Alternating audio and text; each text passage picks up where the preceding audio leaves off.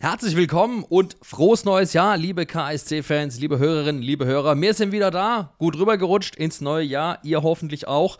Und wir haben uns gar nicht lange Zeit gelassen, denn wir sind euch ja natürlich noch eine Hinrunden-Rückblicksfolge schuldig.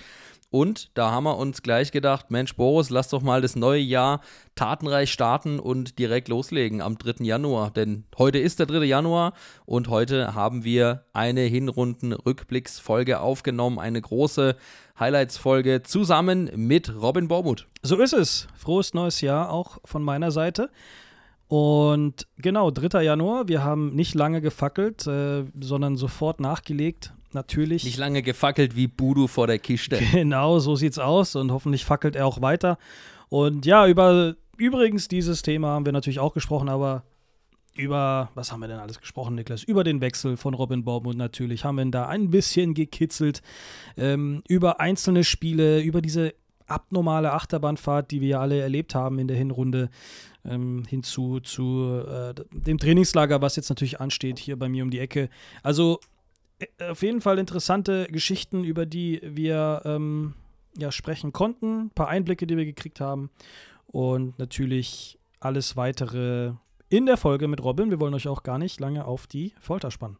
Robin war auch äh, wie immer sehr offen und äh, war sehr auskunftsfreudig. Er hat auch, zu uns auch geschrieben im Vorfeld Open-End-Männer. Es ist dann auch doch etwas länger geworden. Ich glaube, den, den Rekord von Mike Franz haben wir nicht ganz geknackt, aber ihr dürft euch, glaube ich, auf ziemlich genau zwei Stunden äh, Podcast freuen. Deswegen sage ich äh, gar nicht lange hier ähm, rumfackeln, sondern ab geht's mit der Folge, die euch wie immer präsentiert wird von unserem Partner Science by DM. Eine Sternstunde im Europapokal. Edgar Schmidt, das ist nicht möglich. Der HSV ist Schwein in der Bundesliga. Dieser Gräfe ist ein Rieser. Der gibt den Hafer. Und wie? Robin, erstmal frohes Neues. Schön, dass du dir die Zeit nimmst, mit uns heute auf unsere, mit unserer XXL-Folge auf die Hinrunde zu blicken. Allererste Frage, bist du gut reingerutscht ins neue Jahr? Frohes Neues auch euch. Äh, natürlich bin ich gut reingerutscht. Ähm, wir waren in Österreich im, im Urlaub mit Lucky Fröde äh, zusammen und waren da ähm, ja, im Hotel und haben es ganz entspannt angehen lassen, sodass ich natürlich am 2. Januar pünktlich um 14 Uhr auf dem Platz stehen konnte zum Trainingsstart. Auch ein alter Bekannter, ne? Auch ein alter Bekannter, genau. Und dadurch. Derby-Held 2019. Derby Erinnert ihr euch noch, wo er das Tor gemacht hat gegen Ja, Stuttgart? Da saß er dann auf, auf dem Boden ja, ja. sitzt. Genau, da saß er sitzend auf dem, auf dem Dings. Das war auch bei der Mitgliederversammlung, war das nochmal als, äh, war das noch mal irgendwie als Bild drin. Das habe ich direkt äh, ihm geschickt und gesagt, guck mal, du bist hier immer noch omnipräsent bei der Mitgliederversammlung mit dem Derby. Das war, das war lange das Titelbild unserer internen KSC WhatsApp-Gruppe. Ja, Also da nochmal, falls er zuhört. Luki, äh, du warst auch lange bei uns noch omnipräsent. ja, absolut äh, bezeichnend, ne, dass, dass äh, der das Tor schießt und dann so jubelt im Sitzen. Den Ball ins Tor gegrätscht. Derby-Sieger Derby-Sieger Ja, KSC, ne? Also ich sag ja nur. Absolut. Seitdem nicht mehr gegen Stuttgart verloren. Ja, Wie absolut. geht's dem Luki eigentlich? Geht's ihm gut? Äh, ja, dem geht's, äh, dem geht's sehr gut. Der ist jetzt in, in Ingolstadt. Die haben da jetzt äh, haben den Umzug von Rostock nach Ingolstadt äh, über die Bühne gebracht und fühlen sich da jetzt äh, sehr, sehr wohl. Sehr gut. Einmal quer durch Deutschland. Ja, einmal quer durch Deutschland, das stimmt. Reden wir drüber äh, später auch noch, äh, Robin. Einmal Ich wollte gerade sagen, ist das, schon, ist das schon der Teaser? Nein, nein, nein. Wobei, wir können ja eigentlich schon langsam damit anfangen. Äh, wir wollen gar nicht so lang fackeln. Ähm, du warst ja schon mal bei uns von 2020 bis 2022. 35 Pflichtspiele hast du viermal getroffen, äh, wurdest da zu Robin Tormuth äh, getauft. Und dann kamst du ja äh, letztes Jahr wieder, bist dann aber gegangen. Ähm, und äh, das ist ja ein bisschen auf Kritik gestoßen. Viele haben erstmal gar nicht gewusst, was da überhaupt los ist. Es gab ja viel Rederei, äh, von wegen Robin bleibt hier verlängert und dann ist das doch nicht passiert. Und dann hast du dich dazu entschlossen, nach Paderborn zu wechseln, einmal quer durchs Land. Was ist denn da passiert? Ja, ich glaube, das hing, da hing auch viel mit der, mit der Verletzung zusammen. Ich glaube, hätte ich mich da irgendwie nicht, nicht schwerer verletzt, dann wäre das wahrscheinlich ähm, relativ äh, schnell durch gewesen, dass ich, dass ich dann hier geblieben wäre. Habe mich dann aber Anfang des Jahres ist Paderborn auf mich zugekommen und hat gesagt, hör zu, wir haben hier irgendwie eine, eine tragende Rolle für dich. In der Zeit, als ich noch verletzt war, wo quasi nicht klar war, ähm, wie schnell ich wieder zur, zur Mannschaft stoße, wie, wie sehr ich äh, die, wie gut ich die Verletzung wegstecke. Mhm. Ähm, und das war, wie gesagt, die erste große Verletzung für mich. Ähm, und dann habe ich gesagt, okay, die, die tragende Rolle würde ich schon gern einnehmen. Das war so eine gewisse Sicherheit, die mir dann ähm, zugesagt worden ist, aber im Endeffekt dann ähm, nicht eingehalten worden ist. Ähm, weshalb mein Intermezzo bei Paderborn äh, nicht so lange war und ähm, ich mir, wie ich das ja auch bei der Saisoneröffnung schon gesagt habe, im Endeffekt hätte sparen können. Ähm, und Mhm. ja, im Endeffekt wäre ich besser hier geblieben. Du warst ja mit Paderborn auch auf USA-Reise, wenn ich das noch richtig in Erinnerung habe, zur Vorbereitung. Ähm, du hast ja gesagt, du warst äh, ja lange verletzt, hattest, glaube ich, auch eine OP am, am Fuß oder am Fußgelenk. Ähm, hast du dich denn da fit genug gefühlt? War das eher so sportlich gesehen, dass du bei Paderborn nicht durchstarten konntest oder hat sich quasi überlegt, wir spielen taktisch doch irgendwie anders? Ähm, nee, ich war, ich war definitiv fit. Also jetzt nochmal zur, zur USA-Reise, das war, also das war die beste Erfahrung. Das war das Beste, was mir der Wechsel nach Paderborn gebracht hat. So ehrlich muss ich sein. Das war das Beste war die USA-Reise und dass wir äh, mit, mit Robert Leipertz äh, tolle Nachbarn hatten. Ähm, Ah, super. aber äh, abgesehen davon, ja, ist für mich persönlich, war für mich persönlich Paderborn da jetzt ähm, nicht ganz so erfolgreich, um das mal äh, Mhm. milder auszudrücken. Ähm, das hat sich dann, glaube ich, mit der Einstellung vom Trainer zu mir äh, irgendwie geändert, ähm, wo ich dann natürlich aber auch auf Verwunderung gestoßen bin, weil ich natürlich zu dem Zeitpunkt ich glaub, 80 Zweitligaspiele gemacht habe und jetzt kein unbeschriebenes Blatt war, äh, zwei Jahre mit, mit Düsseldorf in der Bundesliga gespielt habe, wo du denkst, okay, normalerweise, wenn du jemanden verpflichtest, der zu dem, äh, der, der, der 26 Jahre ist und schon ein paar Spiele gemacht War hat, Stammspieler auch bei uns. ja, du, du weißt normalerweise, was du kriegst, wenn du, wenn du Mhm. so einen Spieler holst oder wenn du mich holst. Ähm, und davon ging ich natürlich auch aus, aber scheinbar ähm, war das in Paderborn nicht allen klar. Und dann wurde Mhm. natürlich ähm, sich das ein oder andere Mal gewundert, äh, als ich keine drei Übersteiger im eigenen 16er gemacht habe. Das ist natürlich meine äh, vollkommen subjektive, äh, mein vollkommen subjektiver Eindruck, was das angeht. Aber wo Mhm. ich gar nicht so ähm, böse drum bin, dass das in Paderborn dann einfach nichts geworden ist. Ja, du hast dich dann ähm, zum dem anderen Verein in Rot äh, ausleihen lassen, um da Spielpraxis zu sammeln. Ähm, und äh, dann kam ja dann erneut äh, der Wechsel nach Karlsruhe zustande. Wie kam es dazu? Mm, Weil der Kontakt ähm, zu Eiche und Slatan nie abgebrochen ist. Mm, Und dann ging es dann ging's eigentlich, das war ein bisschen von, von, von langer Hand auch geplant, wahrscheinlich auch irgendwie von beiden Seiten, weil das vorletzte Spiel der Saison war dann äh, wieder in Karlsruhe richtig. Und ich war äh, verletzt. Und dann habe ich damals habe ich schon äh, mit Eiche dann im Physioraum gesprochen, da kann ich mich auch dran erinnern. Und hab, und er hat natürlich dann so gefragt, ja und wie geht's bei dir weiter? Und ich habe dann gesagt, ja ich bin ähm, weder mit Paderborn noch mit, äh, noch mit Lautern verheiratet. Mm, Das habe ich dann natürlich bewusst so fallen lassen. Er hat natürlich bewusst gefragt. Ähm, er hat das natürlich dann auch so aufgenommen, wie ich mir das erhofft habe. Ähm, ich habe seine Frage auch dementsprechend aufgenommen. Ähm, und dann war ja anderthalb Wochen oder, oder eine Woche später war die Saison vorbei. Und nach einer Woche, glaube ich, im Urlaub kam Nee, nicht mal eine Woche. Relativ zeitig nach dem letzten Spiel, so zwei, drei Tage nach dem letzten Spiel, habe ich ähm, ähm, mit Eiche gesprochen. Das hat einfach gepasst. Von daher habe ich Eiche ja, eine Woche nach, nach Saisonende ähm, zugesagt. Mm, Dann hat er gesagt, okay, gib mir, eine, gib mir eine Woche, ich muss das irgendwie organisieren. Und dann war es so, dass wir, ich glaube, sonntags kam das, kam das erste Angebot vom KSC oder montags kam das erste Angebot vom KSC, wir uns aber relativ schnell geeinigt haben und mittwochs früh saß ich dann, um, dienstags abends bin ich von Paderborn in mein Elternhaus gefahren. Äh, Mhm. Schön mit einem mit einem äh, vollgepackten Koffer, wo dann halt Klamotten drin sind, äh, Fußballschuhe natürlich.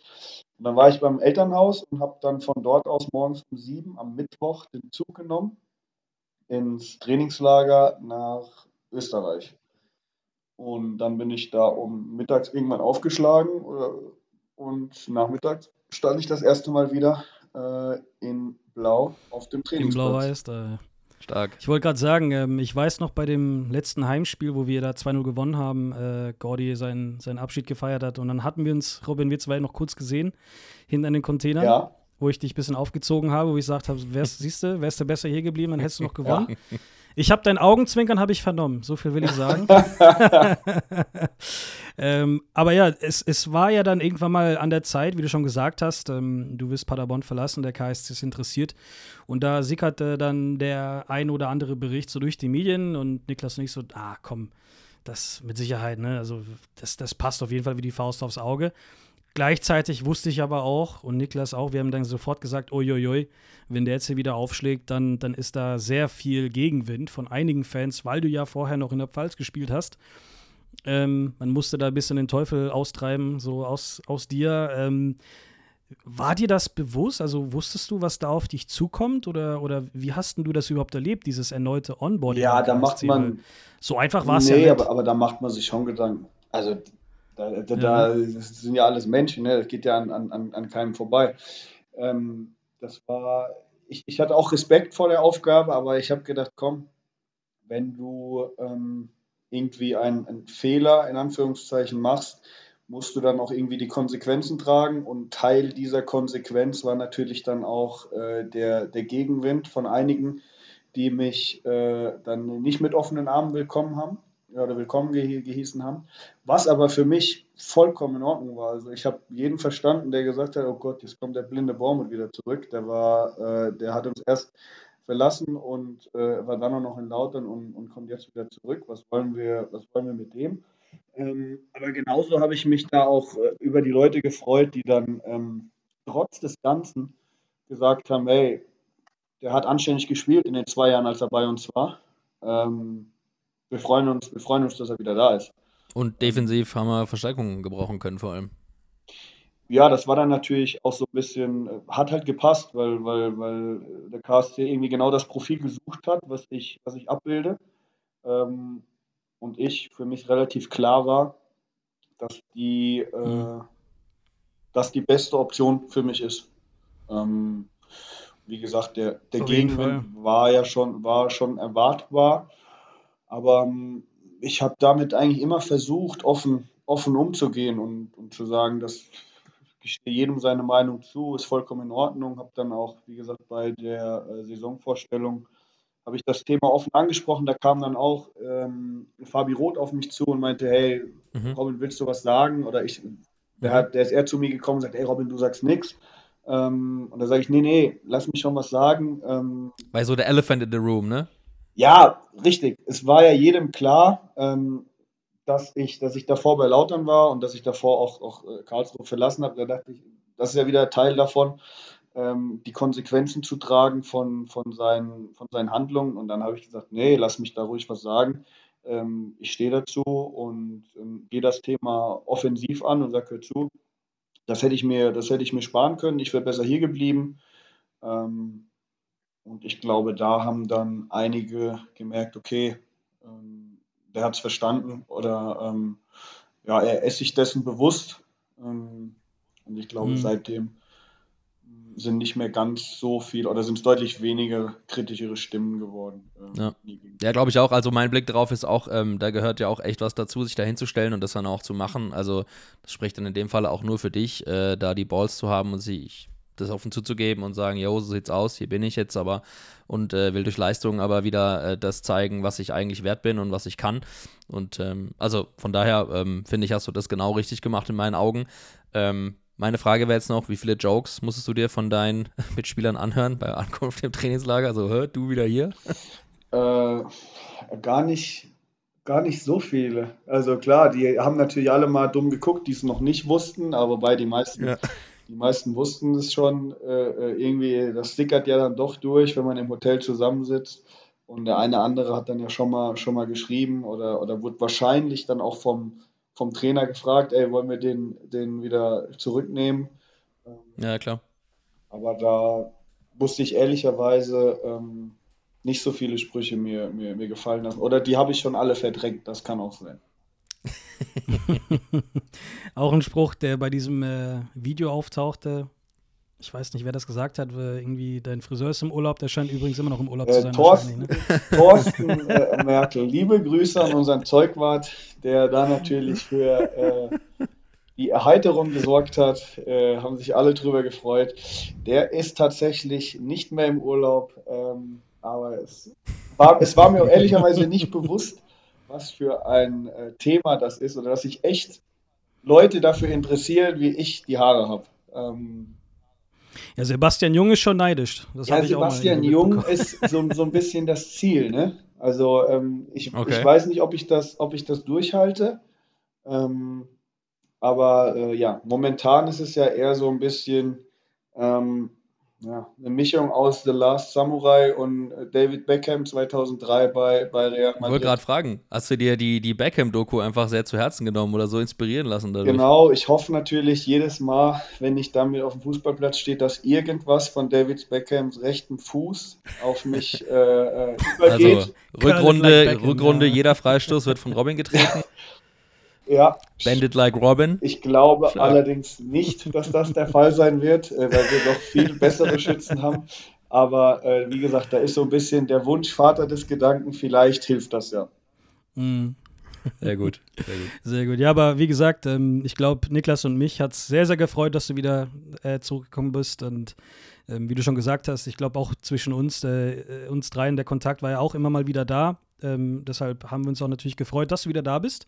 Natürlich noch die Frage, hast du dich wieder gut eingelebt in Karlsruhe? Ja, also letztendlich war ich ein Jahr weg, ne? Also das ist ja. Äh, hast halt aber deine Wohnung, ne, irgendwie. Ja, ja hör auf. Also ich habe auch genug Umzüge gemacht.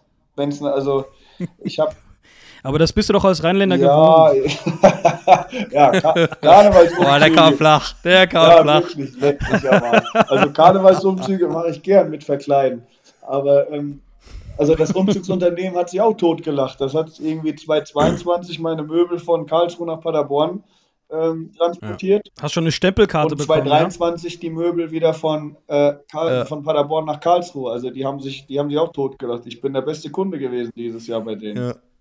Jetzt jetzt äh, Bonus-Rabatt bekommen, irgendwie Mengenrabatt. Ja, ein bisschen.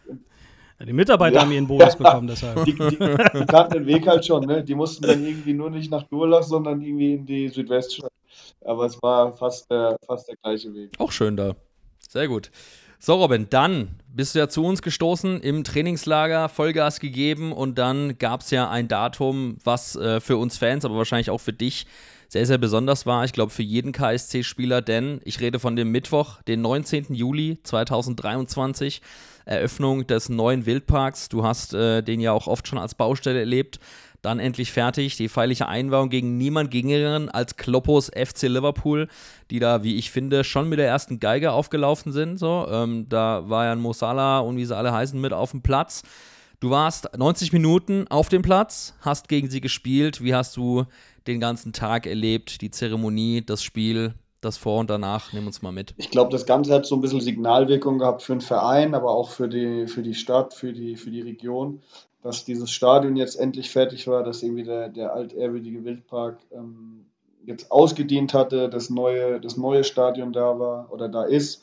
Ähm, wo sich alle natürlich drauf gefreut haben, mit so ein bisschen dem, dem Sahnehäubchen, dem Spiel gegen großen FC, FC Liverpool mit Jürgen Klopp als Trainer, der natürlich auch ein Sympathieträger ist. Ich glaube, den, den mehr Leute äh, lieben, als dass sie, dass sie ihn hassen.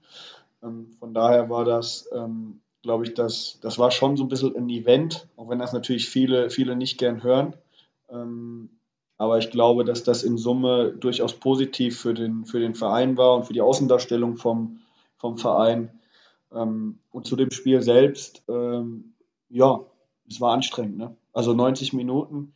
Ähm, als einziger, glaube ich, ne? Ja, als stimmt, stimmt, als ja, ne? einziger. Ne? also neu, aber habe ich gerne gemacht. Also will ich immer wieder machen, ne?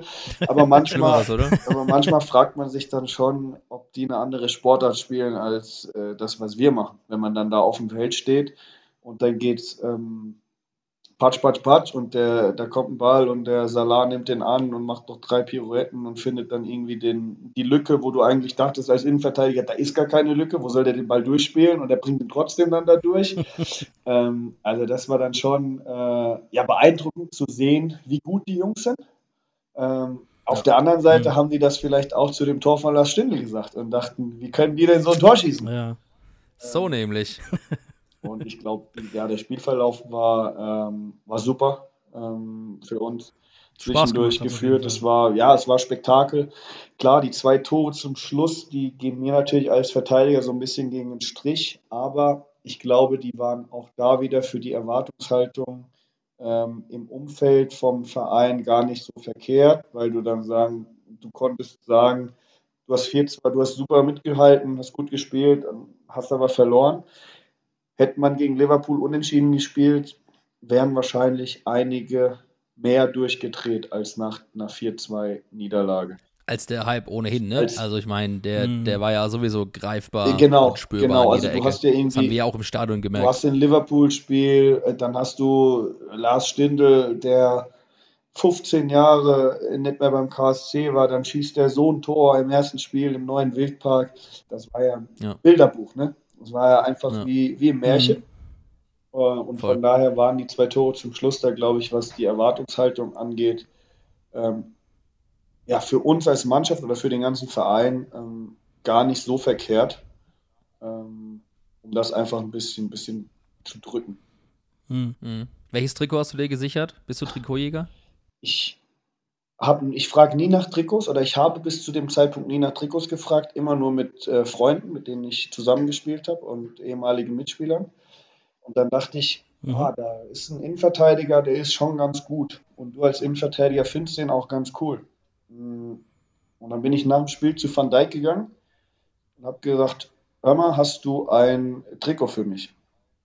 Und dann hat er gesagt, nee, wir sind auf Deutschlandreise, wir haben nur zwei Trikots dabei. Aber ich stelle sicher, dass du ein Trikot bekommst.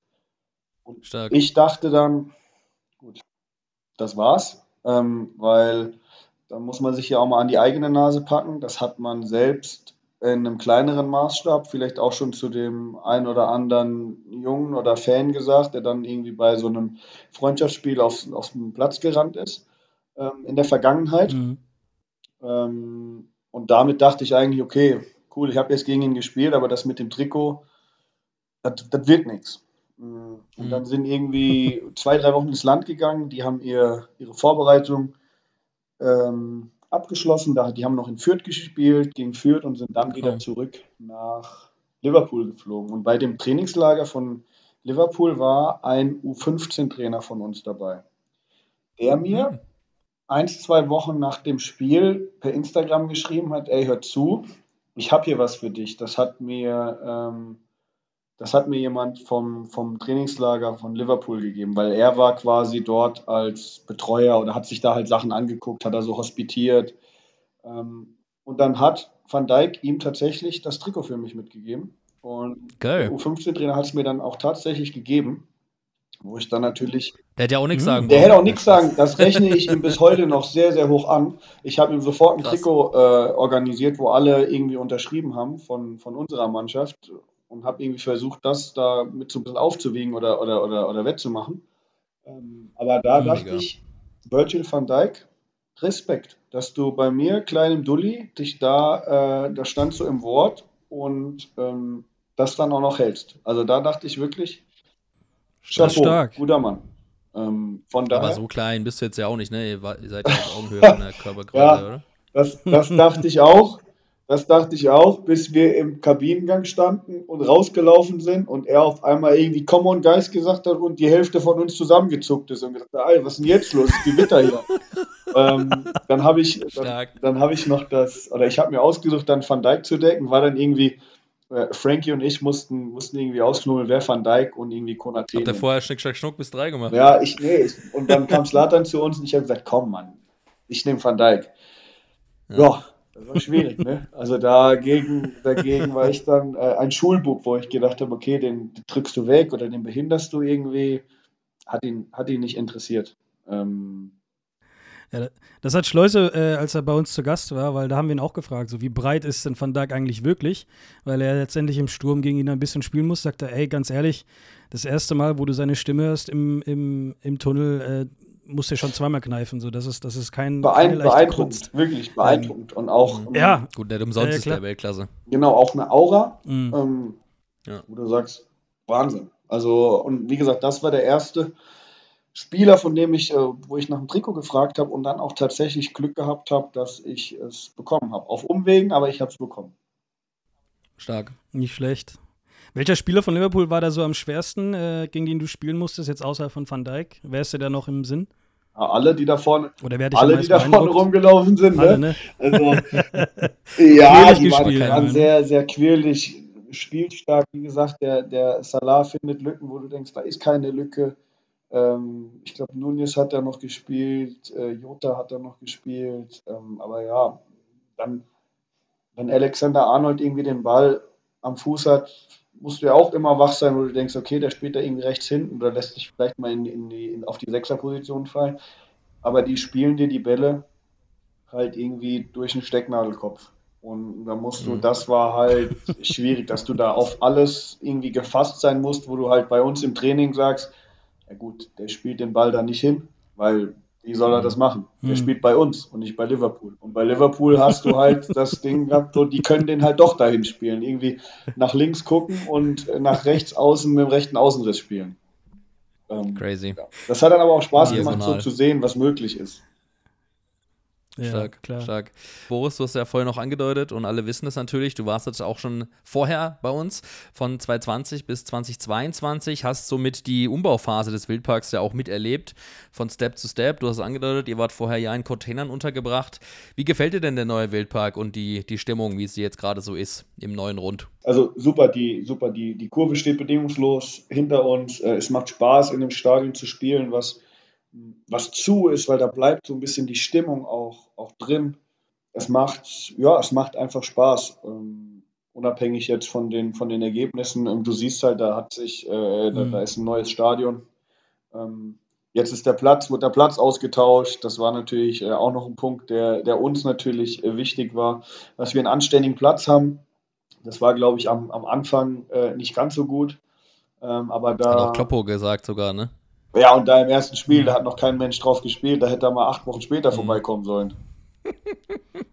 ähm, aber wie gesagt, dadurch, dass der Platz jetzt ausgetauscht ist, ähm, ist das sehr, sehr gut. Ja, da wurde ja auch Eiche, äh, wo du es gerade selber ansprichst, wurde auch Eiche auf den PKs gelöchert und er hat dann auch irgendwie das auch zwei, dreimal kritisiert und meinte dann so, Leute, jetzt brauche ich es aber nicht mehr auf jeder PK gebetsmühlenartig hier wiederholen, äh, dass das alles andere als optimal ist, war ja klar. Ähm, wie sehr hat euch das dann doch auch beim Aufbau oder beim Aufzug von einem Spiel behindert? Also überlegt man sich dann zweimal, ob ich jetzt hier nur flache Bälle spiele oder wie, Ja. wie sehr hat euch das dann Ja, beeinflusst, klar, der Zustand? klar, und du, und du rutschst ja auch. Also, Mhm. wenn einer irgendwie einen Richtungswechsel machen will oder einen Ball annehmen will und dann irgendwie eine, eine, eine Drehung machen will, dann ja, willst du manchmal nach rechts laufen, aber ähm, läufst geradeaus, weil du irgendwie wegrutschst, ne? Und das Ja. ist natürlich dann schon ähm, oder kann spielentscheidend werden in, in bestimmten Situationen, gerade in beiden 16ern. Ähm, da war ein Spiel, wo, wo glaube ich, Leon irgendwie hätte frei einschieben können von, von der 16er-Linie und er rutscht halt weg und kommt irgendwie nicht, äh, nicht an den Ball. Ähm, von daher ist das schon äh, wichtig für uns. Aber wie gesagt, da bin ich froh, dass das jetzt nicht mehr der Fall ist und dass wir uns da nicht mehr ähm, drüber aufregen müssen. Ja, ähm, du hast angedeutet, Robin, der Platz äh, dementsprechend ähm, jetzt äh, ausgetauscht worden und jetzt endlich wieder so, dass auch ihr euer Ding durchziehen könnt. Äh, heißt, jetzt könnt ihr auch besser schlafen. Def ja, definitiv. Jetzt können, jetzt können wir besser schlafen, der Platz, der Platz ist besser, ähm, weil das ja schon was, was, was Wichtiges ist, einfach einen anständigen Fußballplatz zu haben. Ja, ist auch irgendwo dem Stadion unwürdig. Du hast so ein neues Stadion und hast dann so einen, Ja. so einen Mhm. Schmutzplatz, ne? Dann macht der auch keinen Spaß. Und jetzt hast du ein, ein geiles neues Stadion und einen anständigen Platz. Das passt dann einfach besser. Ja. Auf jeden Fall. Du warst jetzt beim KSC auch in den alten Containern drin, bist jetzt im neuen Rund. Ihr seid gemeinsam umgezogen in die neuen Räumlichkeiten des Wildparks. Ähm, wie wohl fühlt ihr euch denn da und äh, was würdest du denn sagen? Inwiefern ist das schon so ein Step-up ähm, mit dem, was man jetzt hat? so ein Umzug ist ja immer, ähm, da gehört ja dann immer viel, viel dazu, äh, weil den ganzen Kram dann wieder in eine neue Umgebung schaffen musst. Ähm, da war anfänglich sicher nicht alles perfekt, äh, gerade für, für uns. Mhm. Ähm, aber mittlerweile sind wir auf einem guten Weg, dass wir da ähm, ja, gute, äh, gute Möglichkeiten haben. Wie gesagt, die, die Kabine ist super. Ähm, wir, haben eine, wir haben eine neue Küche drin, wir haben, wir haben einen Kraftraum drin, ähm, wir haben Schuhraum, alles, was halt, was halt dazugehört für ein, für, ein, für ein neues Stadion. Ähm, das ist auf jeden Fall ein Upgrade zu den Containern. Ähm, ohne dass ich jetzt sage, das ist irgendwie der allergrößte Luxus, den wir da jetzt haben. Ja, fehlt euch noch was dort immer noch oder seid ihr fully equipped? Nee, wir sind jetzt ausgestattet. Wir haben, ähm, glaube, wir haben einen Monat vor, vor im November irgendwann äh, lief dann auch die Sauna, ähm, da liefen dann auch die Kältebecken und ähm, bis dahin sind wir, ähm, sind wir ganz gut ausgestattet. Oder seitdem. Kältebecken braucht man in Karlsruhe wahrscheinlich immer, im Sommer vor allem. Ja, Kältebecken. die sind sehr beliebt, denke ich mir. Äh, Kältebecken braucht man, braucht man immer, aber das sind ja auch Sachen, die sind elementar. Also das ist jetzt nicht irgendwie, dass, dass, dass da die Fußballer so verwöhnt sind oder so, weil gehst du nach dem Training ins Kältebecken, bist du am nächsten Tag äh, ein Tick fitter. Also es geht ja einfach um die, um die Regeneration. Und äh, da mhm. ist natürlich wichtig, dass dann die Sachen im, im November dann auch endlich dann da waren. Es geht ja nicht darum, dass ihr da planschen könnt, um Spaß zu haben, sondern das hat ja auch tatsächlich einen, einen Sinn. Ne? Genau, da ist ja schon, genau, es geht ja nicht um, um, um Spiel und Spaß, sondern wie gesagt, wie du schon sagst, um, um Sinn. Ja, ja, auf jeden Fall. Cool. Ähm, ihr verweilt ja auch in der Players Lounge nach den Spielen, denn das große Aushängeschild ist ja dann der VIP-Bereich, der ja neu geschaffen wurde. Neue Erlösmöglichkeiten für den Verein haben wir ja alles gesehen. Auf der Mitgliederversammlung hat der Michael Becker auch präsentiert, wie sich es in den Umsätzen widerspiegelt. Das war ja so, der, ja so das Herzstück des neuen Stadions, wenn es um den Umsatz geht. Wie gefällt euch denn da die Players Lounge und wie ist da die Verpflegung? Ist Essen gut? Super. Also ja, man sieht schon, dass da investiert worden ist und auf den Bereich äh, geachtet worden ist. Ne? Das merkt, glaube ich, jeder, der da, der da reinkommt. Ähm, Essen war äh, bisher immer, immer sehr gut und ähm, die Getränke übrigens auch. Ähm, von daher Wichtig. Äh, ist das, glaube ich, eine, eine, sehr gute Investition gewesen vom, vom Verein, ähm, sodass dann dort auch die Umsätze erzielt werden können, um irgendwie den Verein ähm, ja, weiter nach vorne zu bringen. Ohne dass man natürlich jetzt, und das ist natürlich so ein bisschen der Spagat, dass man jetzt alles darauf konzentriert. Weil klar, da kommt die meiste, da kommt das meiste Geld her, aber ähm, die Stimmung kommt natürlich trotzdem von woanders. Und die Correct. Mhm. richtigen Fans in Anführungszeichen stehen halt auch woanders. Ähm, so ist das natürlich ein bisschen ein, ein Spagat. Ähm, den da oder der da vom, von Vereinsseite aus gemacht werden muss.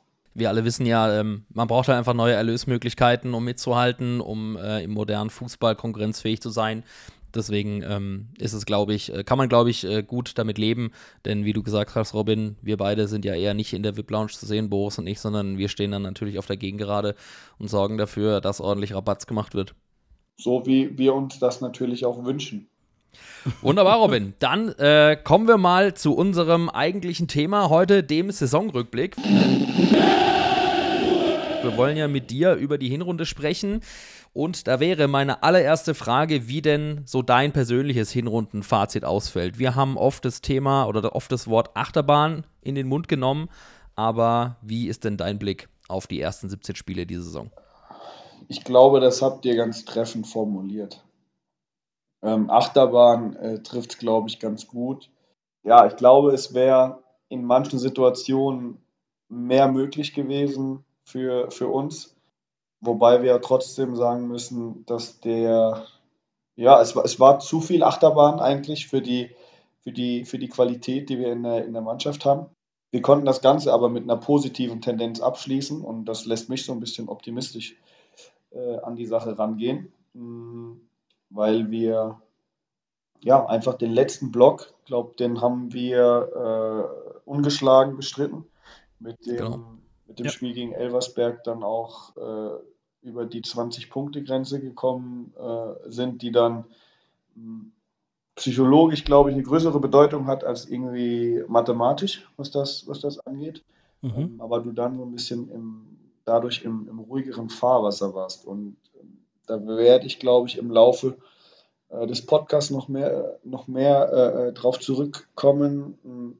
Ich habe ja dann auch so ein bisschen persönliches Resümee gezogen, ähm, woran es irgendwie lag, dass wir dann nicht ganz so viele Punkte wie erhofft ähm, eingetütet haben. Und das war dann, weil wir oft, glaube ich, Spiele, die 50-50 waren, ähm, oder wo wir sogar die deutlich bessere Mannschaft waren, die so 60-40 waren, dass wir die nicht gewonnen haben. Da fällt mir in erster Linie jetzt irgendwie äh, Wien Wiesbaden ein, äh, wo du gewinnen musst, oder, oder Pauli, wo du dann auswärts wenigstens einen Punkt mitnehmen musst. Ähm, da werden wir aber Hannover, wahrscheinlich. später Nackenschlag. Genau, da werden wir aber wahrscheinlich im Laufe des Podcasts noch zu anderen Spielen kommen, die, die ähnlich sind.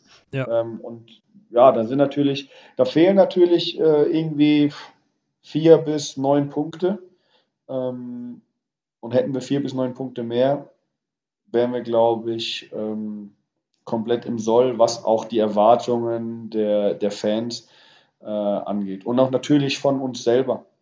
Wir haben ja drüber gesprochen vorhin, die Erwartungen zu Beginn der Saison, die waren ja schon relativ hoch. Ja, dieses äh, sehr gute Spiel gegen Liverpool, ähm, eine gute Saisonvorbereitung.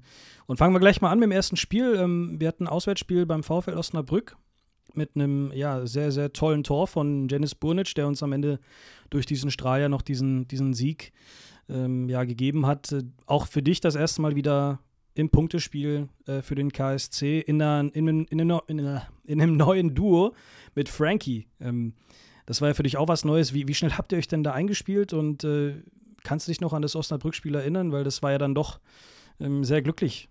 ja, klar. Also wie, war ja auch für mich äh, äh was Emotionales. Das erste Mal wieder dann ähm, für ja. KSC auf dem Rasen zu stehen, wenn es wirklich um was ging. Klar, Liverpool war schön, Vorbereitung mhm. ist auch schön, aber wenn es um was geht. Darauf, darauf kommt es ja dann an. Ähm, in Osnabrück, ich glaube, super Saisonstart. Nach fünf Minuten oder so gehen wir in Führung. Ähm, ja.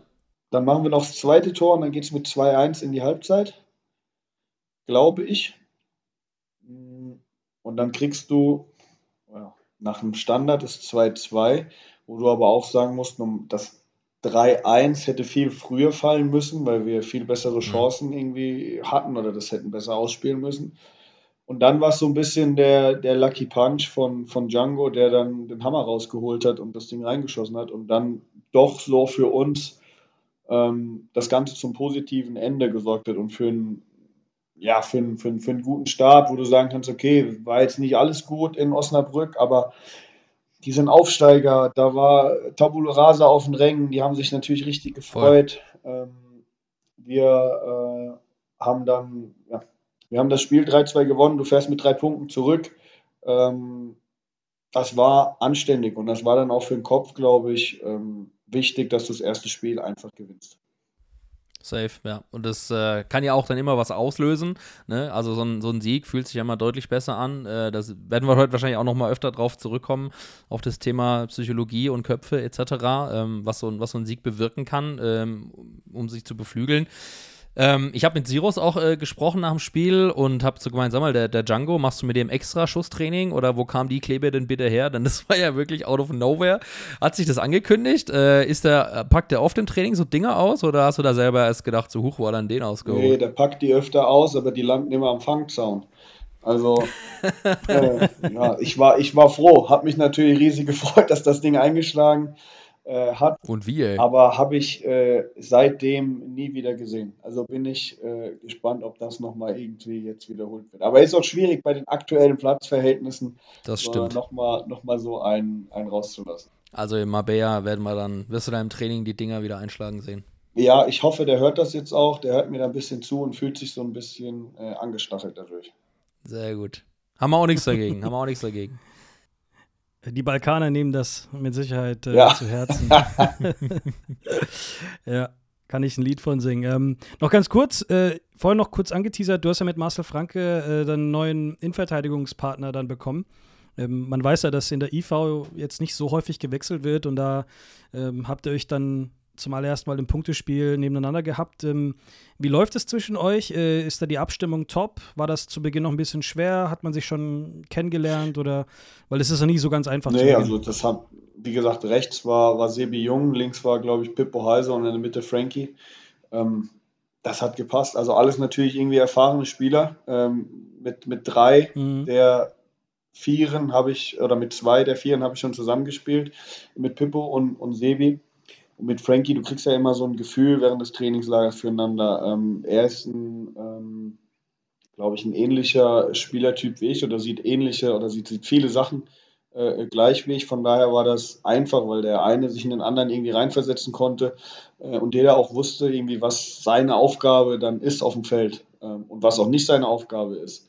Ähm, von daher ist das, glaube ich, ähm, eine gute Mischung gewesen. Ich glaube, wir haben mit dir auch schon mal in der einer allerersten Aufnahme schon über die, das Thema Innenverteidigung gesprochen und wie wichtig das ist, ähm, sich als Innenverteidiger-Duo ein Stück weit auch irgendwie blind zu verstehen. Wie wichtig ist es denn, ähm, dass, dass man auch vielleicht auch sich persönlich gut versteht? Gibt es nochmal so extra 2% oder ähm, wie besonders ist so dann tatsächlich das Verhältnis zwischen zwei Innenverteidigern ja, das ist, neben das, dem Platz? Das, das ist schon so. Ähm, wobei wir äh, zu viert ähm, alle einen sehr guten, sehr guten Spirit haben und da glaube ich jeder mit jedem kann.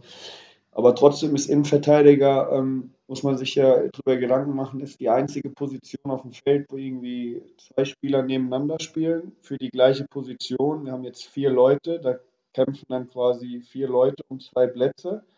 Ähm, aber auf dem Feld musst du dann wieder muss quasi wieder dein Buddy sein. Und dann musst du wieder mit ihm an, mhm. an einem Strang ziehen. Auch wenn du sagst unter der Woche, hey, ich will besser sein als er und ähm, ja. da geht es dann gegeneinander. Aber auf dem Platz geht es dann wieder äh, nur zusammen. Und ich glaube, das ist noch so ein bisschen so eine, so eine Besonderheit, ähm, die dann irgendwie in der Innenverteidigung ähm, der Fall ist. Ähm, aber da mache ich mir, wie gesagt, mit, mit allen vier Jungs, die auf, diesen, auf der Position spielen, ähm, überhaupt gar keine Gedanken. Und hinter euch ja noch ein, ein neuer Goalie gewesen, ne? Patrick Dreves äh, hat ja ähm, Marius Gersbeck ersetzt. Ähm, wie, wie ist so das Verhältnis zu ihm? Ähm, also wir finden ein richtiger Gewinn. Also er hat eine starke Hinrunde gespielt. Ja, abs absolut.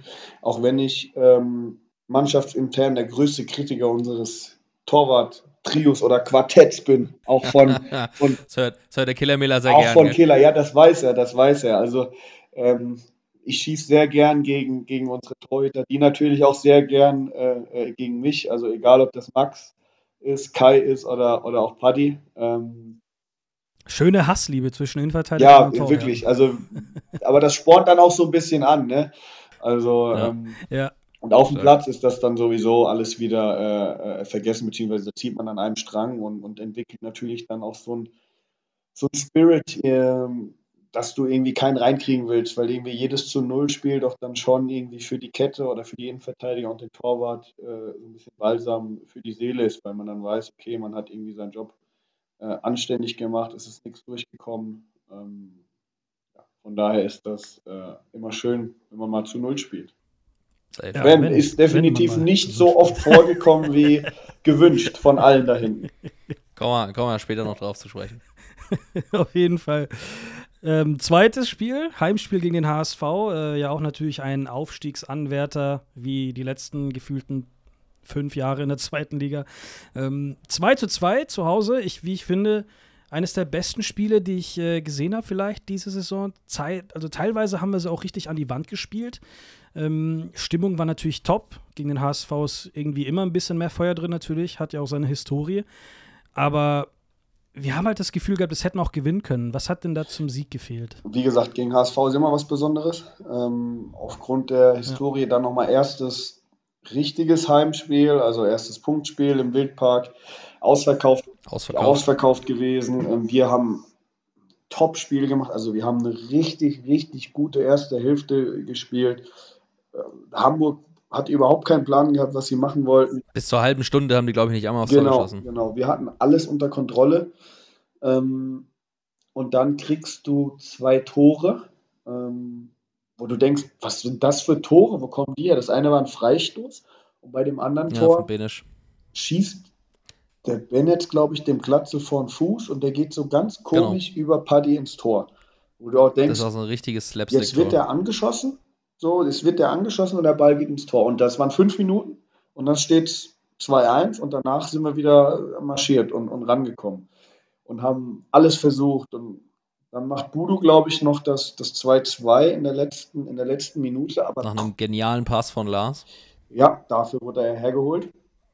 Korrekt. Ähm, und trotzdem warst du in der Kabine, oder ging es vielen, wie auch mir in der Kabine so, dass du ein bisschen sauer warst, weil du gedacht hast, ey, du machst ein gutes Spiel, echt ein gutes Spiel, kriegst irgendwie ein Kacktor und ein, ein Freistoßtor und dann spielst du gegen Hamburg nur 2-2, so ein bisschen. Aber das ähm, Mhm.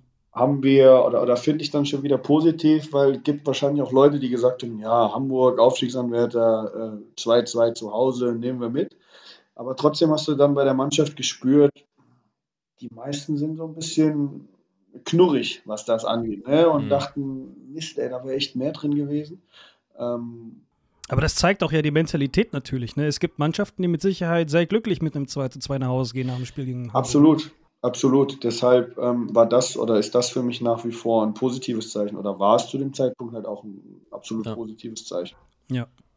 Ja, und dass man einen HSV an die Wand spielt, äh, ich glaube, das kann nicht jeder Verein oder nicht jeder äh, Mannschaft von sich behaupten, das mal äh, so äh, auf die Art und Weise auch geschafft zu haben. Also für mich, für mich war das absolut ein positives Erlebnis, weil ich gesehen habe, krass, erstens, ihr habt Bock zu zocken und zweitens, ihr könnt es auch richtig gut. Also da hat ja echt phasenweise so viel gestimmt, wo ich mir gedacht habe, wow, ey, die kommen hier, echt, die machen hier keinen Meter. Also ich glaube, das war die erste halbe Stunde, die war bezeichnend. Ja, die war, die war top. Das hat auch, hat auch riesig viel Spaß gemacht, weil das Stadion natürlich voll da war. Äh, Bei jedem Zweikampf irgendwie, äh, ja, wurde, wurde, wurde jeder abgefeiert, äh, bei, den, bei den Toren natürlich. Ähm, aber wie gesagt, trotzdem gab es halt dafür nur einen Punkt. Und das hat den meisten äh, innerhalb der Mannschaft so ein bisschen, ähm, so ein bisschen, so ein bisschen sauer aufgestoßen. Ne? Hm, verständlich. Mhm. Ja, dann, die, du hast es angedeutet schon, bittere Niederlage in Wiesbaden. Äh, Sonntagsschuss in meinen Augen, den wir uns da gefangen haben, ähm, war ein sehenswerter Treffer.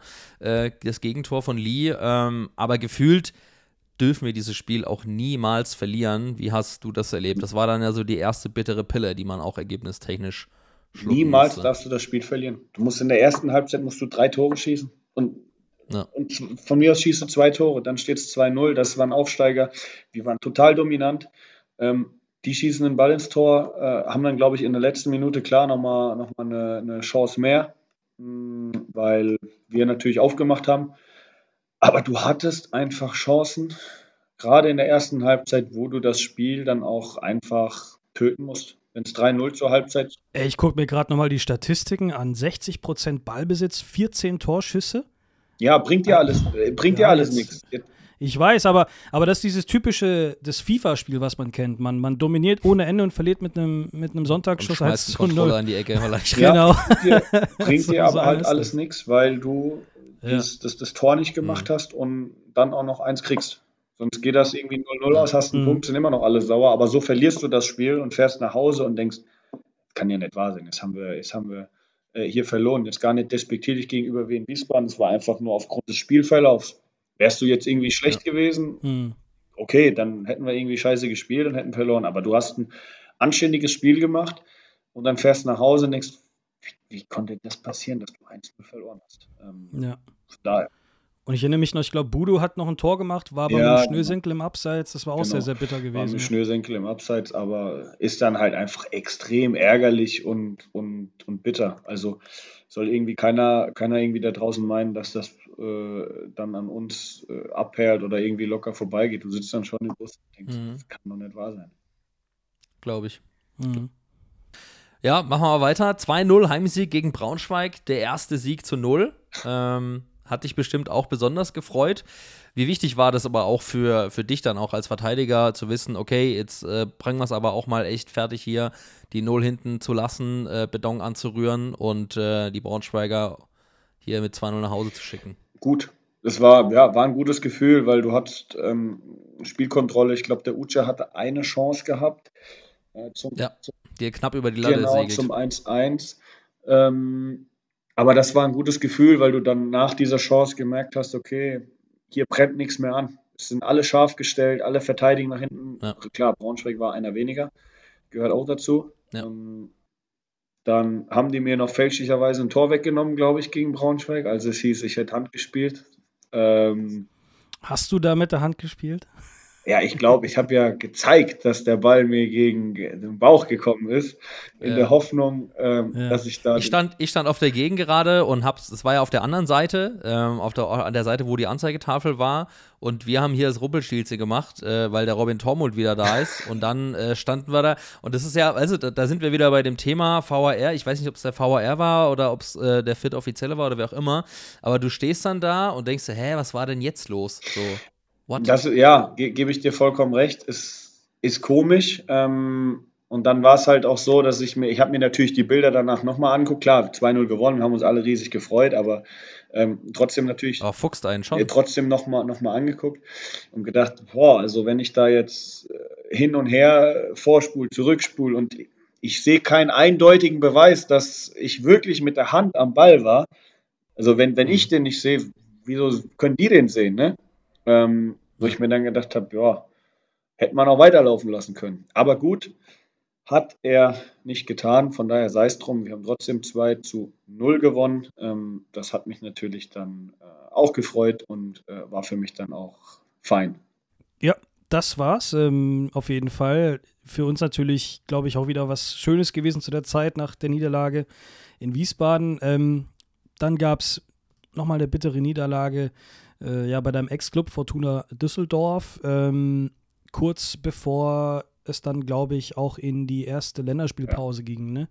Ähm, für, natürlich auch wieder sehr bitter, aber Düsseldorf ja auch eine Mannschaft, die, die sehr stark ist, sehr, sehr gut unterwegs ist in diesem Jahr. Da hat ein bisschen was gefehlt dann, glaube ich, äh, im Gesamtpaket. Beziehungsweise, ich meine, Eiche sagte, das war wahrscheinlich so der beste Gegner, den man bis dato hatte. Das war es definitiv und trotzdem darf man nicht vergessen, dass man 1-0 in Düsseldorf geführt hat. ja, Ähm, sehr früh auch, ne? Sehr früh, genau. Ähm, Düsseldorf hat aber, ja, die haben uns, die haben uns dann echt dominiert. Ähm, wobei ich sagen muss, du musst, du kannst ein Spiel auch mal kontrollieren, wenn du nicht in Ballbesitz bist, wenn der Gegner einfach nicht weiß, äh, wie er irgendwie den Ball in die gefährliche Zone äh, bringt. Das war bei Düsseldorf dann nicht so der Fall. Dann schießen sie das 1-1, da haben wir so ein bisschen reingeholt. Ähm, und dann machen sie natürlich noch, äh, noch 2-1 ist ausgegangen, ne? 3-1. 3-1, Habe ja. ich ein Tor verdrängt. Ja. Ähm, 3-1 ist ausgegangen, ja, und dann war an dem Tag tatsächlich nicht mehr viel zu holen. Das war dann aber auch ehrlicherweise ein Spiel, wo du dann nach Hause gefahren bist und äh, klar genervt warst, dass du verloren hattest, aber du hast dann irgendwie trotzdem äh, in den Spiegel geguckt und hast gesagt, ja, die waren einfach besser als wir. An dem Tag waren die einfach besser als wir. Ähm, müssen wir nicht drum rumreden. Punkt. Ende aus. Fahren wir nach Hause.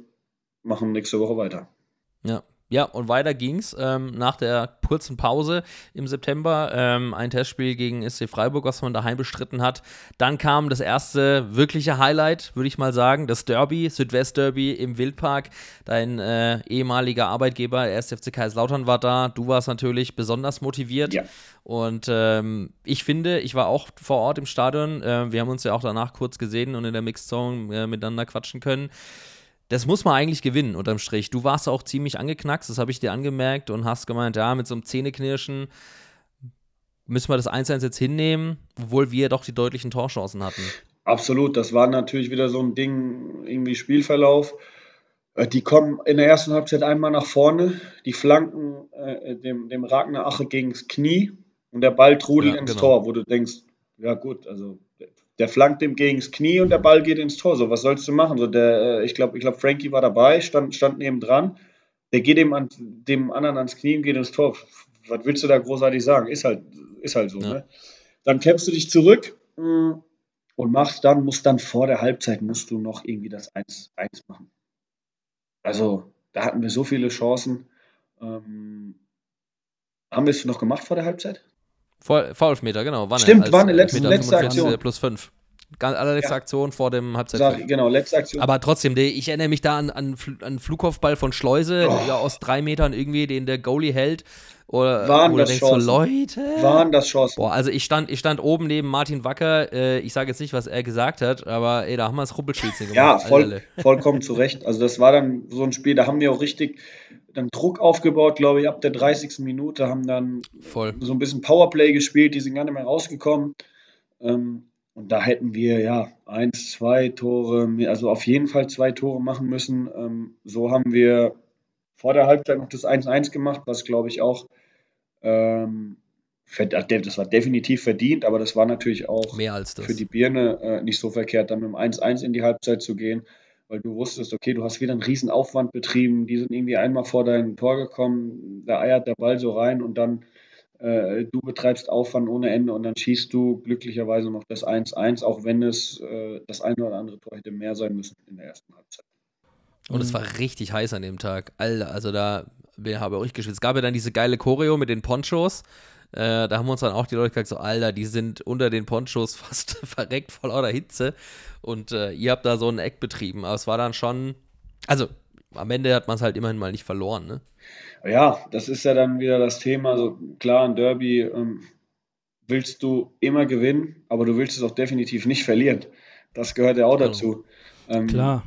Aber ich sehe trotzdem, also ich fand trotzdem, dass wir irgendwie die, die, die, die besseren Spielanteile haben. Gerade in der ersten Halbzeit, zweite Halbzeit war dann irgendwie ausgeglichen, zerfahren, so typisches Zweitligaspiel, nicht mehr viel passiert, wirklich in beiden 16ern.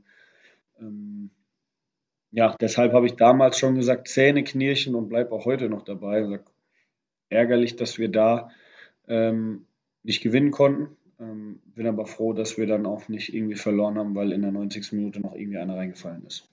Ja, dem schließe ich mich Ja. an. Mit dem Zähneknirschen ging es dann eine Woche später ins Frankenland, auswärts bei Greuther Fürth. Auch ein sehr bitteres Spiel. Das war ein Hin und Her, sage ich dir. Also ähm, ich glaube, Niklas, äh, wie, was wir da hin und her geschrieben haben auf WhatsApp, während äh, ihr da gespielt habt. Hat mich so ein 4 bisschen an das, 3. an das letzte Hinrundenspiel 2022 Alter, erinnert. Das 4-4 gegen St. Pauli. Das, das, war un, unfassbar. Hin und her, 1-0, 1-1, hin und her. Irgendwann haben wir geführt, 3-2 und dann haben wir 4-3 verloren. Rote Karte gab es auch noch in dem Spiel ähm, für Julian, Julian Green, glaube ich. Ähm, In der 56. Irgendwie- vor allem. Sehr früh und dann denkst du halt, wie damals so, äh, als Fürth mal bei uns gespielt hat, da waren wir, glaube ich, auch mal in Unterzahl, haben es aber trotzdem noch gedreht und äh, dann verlieren wir das Ding noch 4-3 in Überzahl, wo wir uns denken, das darfst du niemals verlieren, wenn du eine halbe Stunde am Ende noch mit Über in Überzahl spielst. Ähm, und da fing es dann langsam an, glaube ich, auch in den Köpfen äh, bisschen schwierig zu werden, weil ich glaube, das war so der Anfang unseres Formtiefs in der Saison. Ähm, nimm uns mal dann mit, das Spiel, das, das Ja, das ja war, das war schon ein Vogelwild. Knackpunkt. Ne? Du guckst dann irgendwie auf die, auf die Anzeigetafel. Ähm, Du, du bist ja in das Spiel reingegangen und hast gesagt, ey, wir wollen nicht so viel Tore kriegen, äh, also wir müssen uns straffen, wir müssen nachverteidigen, ähm, müssen Flanken verteidigen, äh, müssen aus der zweiten Reihe nachkommen. Ähm, und dann guckst du irgendwie nach 20 Minuten, 25 Minuten auf die Anzeigetafel und es steht 2-2. Und du denkst, das hat ja super geklappt. Ähm, dann schießt du das 3-2 in der 44. Minute und du, wir standen im Eck und haben gesagt, wir kriegen kein Tor. Wir gehen mit 3-2 in die Halbzeit. Da können wir sagen, das war ein Achterbahnspiel hin und her, ähm, aber wir gehen mit 3-2 in die Halbzeit. Und dann kriegen wir natürlich mit dem, mit dem Anstoß kriegen wir das 3-3. Wo ich, also da sind wir in die Kabine gegangen. Gleich, irgendwas habe ich durch die Gegend getreten. Äh, die anderen Leute haben, saßen natürlich auch dann da und haben gesagt, boah, wie, wie kann das sein? Das war natürlich so ein bisschen ein, ein, ein Knackpunkt, wo du dann in der Kabine sagst, das kann doch nicht sein. Also das Ich erinnere mich, ich erinnere mich noch da sehr gut. Ähm, und zwar natürlich im Ausland ist es da schwer, glaube ich, äh, Satellit-TV-mäßig das Spiel komplett in Live zu verfolgen. Findet man immer mal wieder andere Wege, wo es natürlich ein bisschen eine Minute oder zwei hinten dran ist. Und ich normalerweise stelle ich mein Handy auf lautlos und pack das in die Ecke und ich will gar nicht erst wissen, weil sonst kommt da irgendeine Push-Notification rein, wo da steht Tor für XY und du bist halt noch zwei Minuten dran. Jedenfalls sehe ich 3-2 geil, ich freue mich, Halbzeit, ich will mein Handy rausholen, Niklas schreiben, ja, wie geil. Ich hole mein Handy wirklich raus, in dem Moment kriege ich dann äh, eine Nachricht 3-3 und ich so, hä, die, unsere Jungs jubeln doch noch. Das, ist, das war verrückt. ich sage, das ist nicht deren Ernst, ne? das kann nicht wahr Und so sein. fühlst du, so fühlst du dich auch manchmal auf dem Platz. Mhm. denkst, das, also, das war eine der, also so bitter habe ich mich ganz, ganz lange nicht in einer Halbzeitpause gefühlt und wurde dachtest, ich bist ja im falschen Film. Das kann doch nicht wahr sein. Ja. Trotzdem war dann Mhm. mh, bei mir im Kopf so, dass, ey, ja, komm, scheiß drauf, das ist durch. Jetzt erst recht. So, jetzt haben wir haben Mhm. drei, drei Tore gefressen, wir haben drei Tore geschossen. Reset, jetzt geht's los, zweite, zweite Halbzeit, weil wir haben die drei Tore, die wir gemacht haben, also da waren eins war ein Standard Mhm. und zwei Tore waren top rausgespielt. Top. Riesenaufwand von hinten irgendwie rausgespielt, über den ganzen Platz und vorne äh, dann ein Tor geschossen. Die waren top rausgespielt. Komm, wir ziehen uns daran hoch. Ähm, und, und Fürth hatte aber auch da wieder relativ wenig Aufwand betrieben und hat drei Tore geschossen. Ähm, aber komm, wir ziehen uns an, an den Positiven hoch. Dann kriegen die natürlich die rote Karte oder Gelb-rote? gelb-rote Mhm. Karte in der 56. Dann denkst du, okay, jetzt, jetzt geben wir Gas, jetzt sind wir ein Mann mehr. Dann eine Standardsituation. Der Ball fällt dem Michalski, glaube ich, vor die Füße. Wo du denkst, okay, wie kann, wie schießt eine Mannschaft in Unterzahl ein Tor, wenn jetzt keiner irgendwie einen großartigen Fehler macht? Genau so. Ein Standard. Äh, der Ball macht irgendwie Flipper im, im 16er, fällt einem, einem Vierter vor die Füße und schießt ihn rein. Und dann haben uns, muss man auch sagen, nach dem 4-3 einfach so ein bisschen die Mittel gefehlt, um gefährlich zu werden. Also da kann ich mich echt an, Mhm. an wenig erinnern, ähm, was wir dann noch irgendwie gefährlich Richtung Tor gebracht haben. Ja, auch weil ihr ja, wie du gesagt hast, in der ersten Halbzeit schon richtig viel Aufwand betrieben habt, ähm, starke Tore rausgespielt, das muss man sagen. Ähm, auch wenn natürlich am Ende Boris und ich auch dachten, wir sitzen im falschen Film und ähm, wie, wie, man, wie man dann sich halt noch so ein blödes Tor fangen kann. Ähm, ja, wahrscheinlich ähm, war dann halt auch irgendwann mal die Luft raus, ne?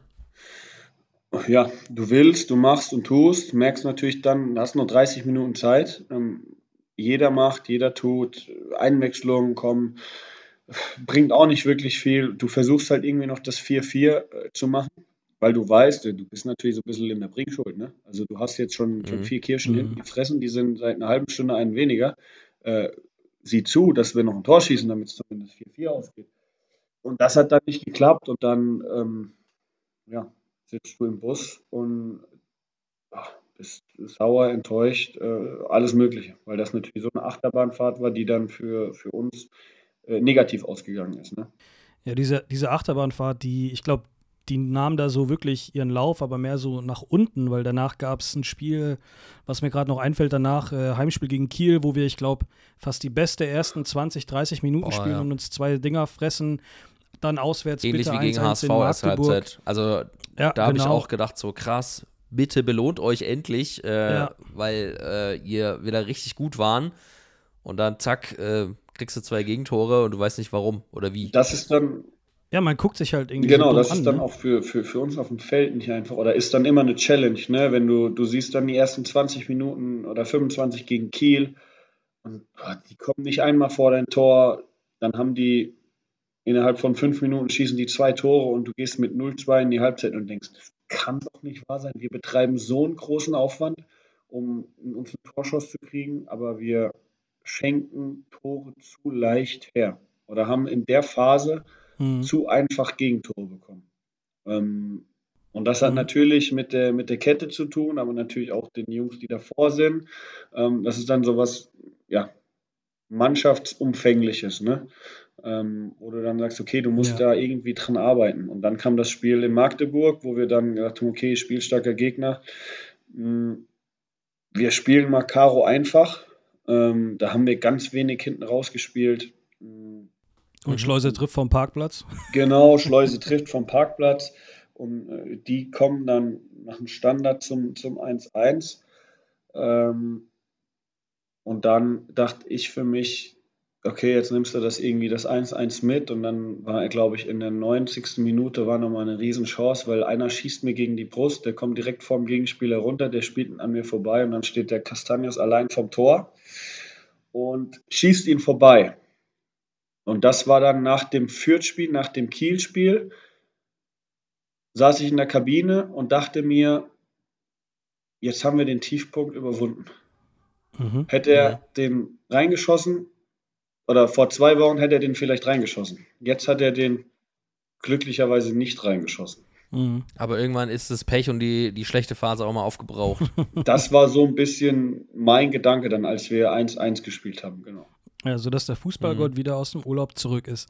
Ähm, aber eine Sache, da, da, hast du vorhin auch noch drüber gesprochen, ne? also es liegt natürlich nicht nur in der Kette, sondern es fängt natürlich ganz vorne an, auch im Mittelfeld, wo wir da häufiger mal die Bälle verloren haben. Und Niklas und ich hatten da einmal eine Folge aufgenommen, wo, wo wir, glaube ich, richtig Kritik auch mal äh, ja, ausgeübt haben, weil, weil auch uns das ein bisschen sehr, sehr angefressen hat. Natürlich nicht nur euch, sondern uns Fans. Und wir haben häufig diskutiert, ob es denn vielleicht auch äh, an taktischer Natur liegt. Ähm, wir haben häufiger auch mal drüber diskutiert, warum Lars Stindl beispielsweise so auf dem Sturm spielt, wenn er doch auf der 10 vielleicht besser aufgehoben wäre. Da wäre jetzt natürlich die Frage von mir oder von uns aus Spielersicht, wie natürlich jetzt ohne zu viel Taktik zu verraten, das wäre auch irgendwie ein bisschen Blödsinn, aber wie äh, ist das denn für euch gewesen als Spieler? Habt ihr untereinander auch mal gesprochen, gesagt, lasst uns mal eine andere Formation spielen, vielleicht klappt die Raute nicht mehr und wir sollen mal flach spielen? Ähm, warum hat Stindl im Sturm immer gespielt? Was, was ist denn da denn so vorgefallen? Das sind natürlich in erster Linie die Entscheidungen vom, vom Trainer, aber trotzdem sind wir, oder hat die Mannschaft und das Trainerteam so ein offenes Verhältnis, dass wir das dann auch kommuniziert haben und dass wir dann zusammen irgendwie uns äh, zusammen hingehockt haben und haben gesagt, hey Männer, was machen wir? Also wie wollen wir es machen? Ähm, und das ist jetzt nicht irgendwie wir gegen euch, äh, mhm. so von wegen, wir gewinnen keinen Zweikampf und wir sagen zu den Trainern, die machen immer die falsche Taktik. Also mhm. sowas definitiv nicht. Ähm, so einfach ist das auch nicht. Das ist dann immer äh, irgendwie ein Zusammenspiel, wahrscheinlich aus beidem. Und, aber da haben wir uns zusammengesetzt, jeder hat irgendwie das, das, das angesprochen äh, oder jeder hat gesagt, was, was, was er davon hält, wie er die Sachen sieht. Ähm, und dann haben wir, äh, ich glaube, seitdem hat Lars dann auf der 10 gespielt. Ich glaube, das genau. hat jetzt relativ wenig damit zu tun, dass, dass, dass die Mannschaft gesagt hat, der Lars muss auf die 10, sondern dass Eiche dann einfach gesagt hat, okay, jetzt spielt er halt mal auf der 10. Ähm, und, und, und Igor und Schleuse oder Igor und Budu ähm, oder Schleuse und Budu spielen dann spielen dann vorne. Ähm, aber das ist dann eher so ein, so ein, so ein Prozess, der dann äh, bei uns mh, hm, so ganzheitlich ist, weil sich alle äh, dann, dann einbringen wollen oder zusammensetzen.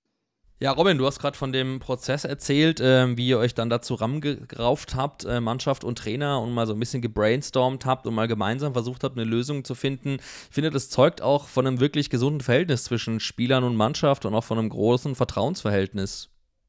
Absolut. Äh, Habe ich schon anders erlebt in anderen Mannschaften, ähm, wo dann natürlich vom Trainerbüro hieß es in die Mannschaft, was sind das für Blinde? Äh, übertrieben, überspitzt dargestellt natürlich. Und von der Mannschaft hieß es, ja, was machen die Trainer denn? Die machen auch nichts. Ne? Ähm, mhm.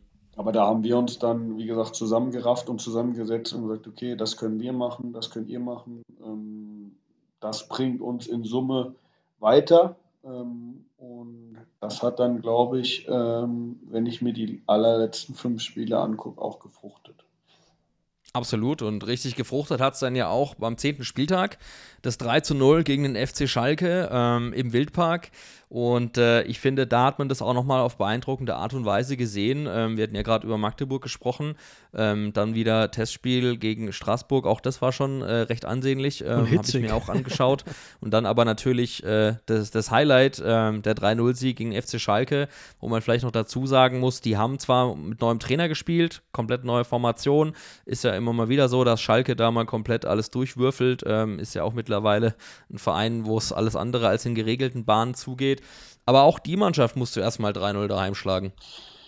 Die musst du erstmal 3-0 schlagen, wobei wir haben auch ein gutes Spiel gemacht. Das war so ein Spiel, wo du in der 75. guckst du auf die Anzeigetafel, es steht 3-0 und du denkst, hier brennt gar nichts mehr an. Wir haben die komplett. Ja, so habe ich mich auch gefühlt im Stadion. Wobei man auch die andere Seite der Medaille betrachten muss und sagen muss, Schalke war zu dem Zeitpunkt, glaube ich, so schlecht wie nie in der Saison. Ich glaube, das Mhm. war deren Tiefpunkt.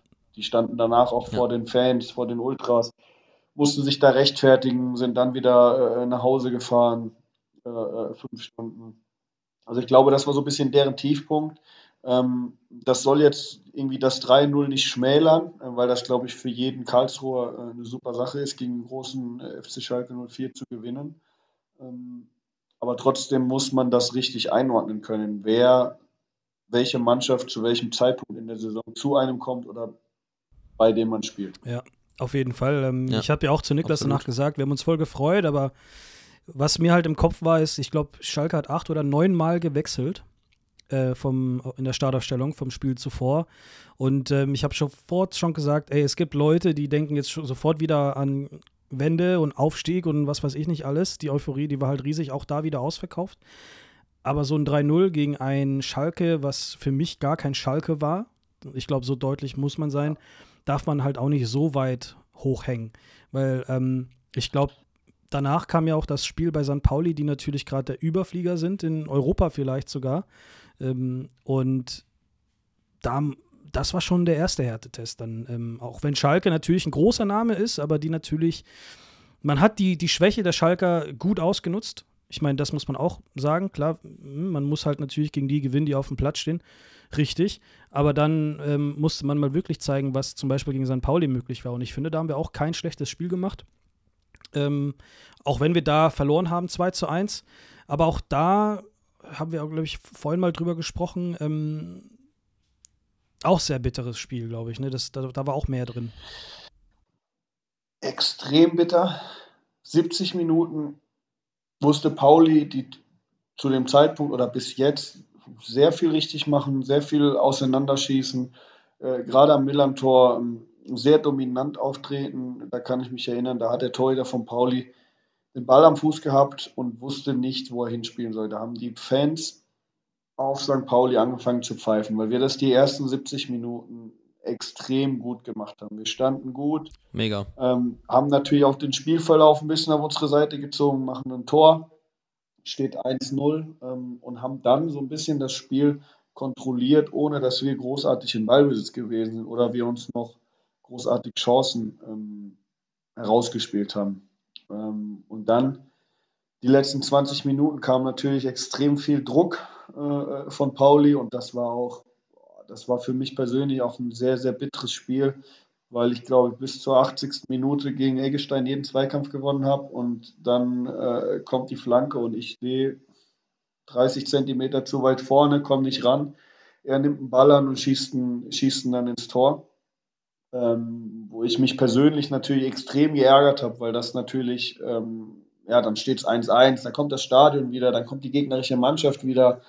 Ähm, das hat natürlich so ein bisschen so eine Signalwirkung und ähm, ja, ich dann natürlich äh, auf dem Platz stand und denke, scheiße, hättest du 30 Zentimeter weiter hinten gestanden, hättest den Ball irgendwie verlängert, der hätte ihn nicht bekommen, dann wäre das Mhm. ganze Spiel vielleicht anders ausgegangen. Ähm, und dann stand es natürlich 1-1 und du denkst, okay, jetzt bringst du das 1-1 noch über die Bühne. Ähm, und dann haben, wir, haben wir eine schlechte Aufteilung gehabt. Äh, keine, keine, mh, kein Spieler war dann am, am 16er.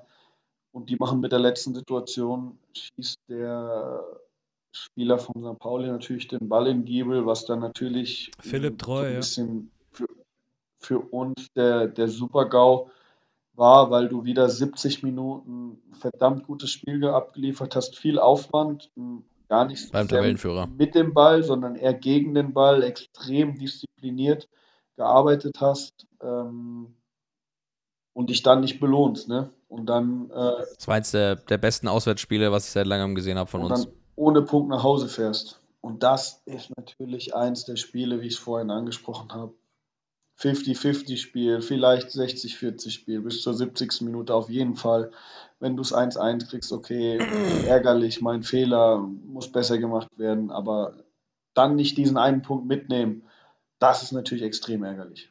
Das ist extrem ärgerlich ähm, und das hat man dann auch ähm, ja, in der Kabine gemerkt und, und, und im Bus gemerkt, als wir dann Ja, zurückgefahren und die Woche später kam Oder mit dem Zug. Ja, und die Woche später kam dann ein anderer Ex-Verein in Wildpark und haben wir auch ähm, ja, gut auf die 12 bekommen. 3-0 Heimniederlage gegen Paderborn. Ähm, das war dann kurz vor der, ich glaube, letzten Länderspielpause. Ähm, ungemütliche Lage, würde ich mal sagen, ähm, die Woche drauf, weil man natürlich nicht sofort äh, wieder die Möglichkeit hatte, das ein bisschen gut zu machen, sondern musste natürlich ein bisschen länger warten aufs nächste Spiel, aber Paderborn zu Hause 3-0. Kam noch Berlin, nach Berlin war die Länderspielpause erst. Nee, die. Glaube ich. Berlin war. Ah ja, doch. Mhm. Ah ja, doch, hast recht. Stimmt. Naja, jedenfalls 3-0 Heimniederlage Ja. gegen Paderborn. Ähm, Robin, erinnerst du dich da noch an die ja, Gemütslage in der Kabine? Wie war Ja, das da? furchtbar. Furchtbar gegen Paderborn. Also auch für mich persönlich. Ich bin zur Halbzeit raus, weil ich, glaube ich, akut rot gefährdet war nach einem Foul. Da habe ich, da habe ich Glück gehabt, dass ich da keine, keine rote Karte gesehen habe, ohne dass das irgendwie böse Absicht von, von, von mir war. Ähm, aber Paderborn ja, hat uns da ähm, schon phasenweise äh, an die Wand gespielt. Also das können wir, glaube ich, schon so, so ehrlich sagen. Ähm, und dann 3-0 zu Hause zu verlieren gegen Paderborn boah, ist ärgerlich. Wobei ich mich erinnere mich, die ersten zehn Minuten nach der Halbzeit müssen wir, glaube ich, auch ein Tor schießen, ähm, dass es irgendwie 1-1 steht. Aber das wiederholt sich dann natürlich so ein bisschen äh, im, im, im Laufe der, der Hinrunde, dass du in den Phasen, wo du gut warst, hast du kein Tor gemacht. Ähm, und andere Mannschaften machen in den Phasen, wo sie so lala sind, ein Tor, weil wir es schlecht verteidigt haben oder weil wir es dann schlecht gemacht haben. Und das hat sich, glaube ich, ähm, zu einem Großteil durch die ganze Hinrunde gezogen. Ja. Ja, Gott sei Dank kam dann das große Highlight, auch eins der großen Highlights für uns Fans natürlich. Ich rede natürlich von dem Auswärtsspiel, von dem Freundschaftsspiel, sage ich fast schon, bei unseren Freunden in Berlin von, äh, von der Hertha. Und äh, Boris und ich haben uns da ja ein ganzes Wochenende in Berlin gegönnt und äh, haben uns da auch mal ein bisschen äh, miteinander Zeit verbracht, weil wir uns ja auch nicht so auf den Persona sehen.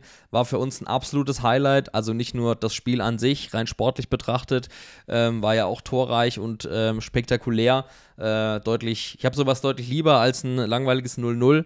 Ähm, wirst du mir wahrscheinlich widersprechen als Verteidiger, aber ähm, ist ja auch in der Natur der Sache. Für uns war es halt auch geil, weil wir halt endlich wieder die Fanfreundschaft mit unseren Berliner Freunden ausleben konnten. Wie viel hast du denn als Spieler eigentlich von dieser Fanfreundschaft mitbekommen? Also auf, aber halt auch neben dem Platz. Ja, sehr viel. Also, ähm, da mich ja meine, meine Freundschaft zu, zu Gersi sowieso verbindet, oder, oder unsere Freundschaft, weil die Mädels sich auch gut Mhm. verstehen, ähm, war das natürlich auch dahingehend ein besonderes Spiel, weil das war, glaube ich, das zweite Spiel, nachdem Marius wieder im Kader war. Genau. Das heißt, wir wussten, wir sehen uns zumindest im Innenraum.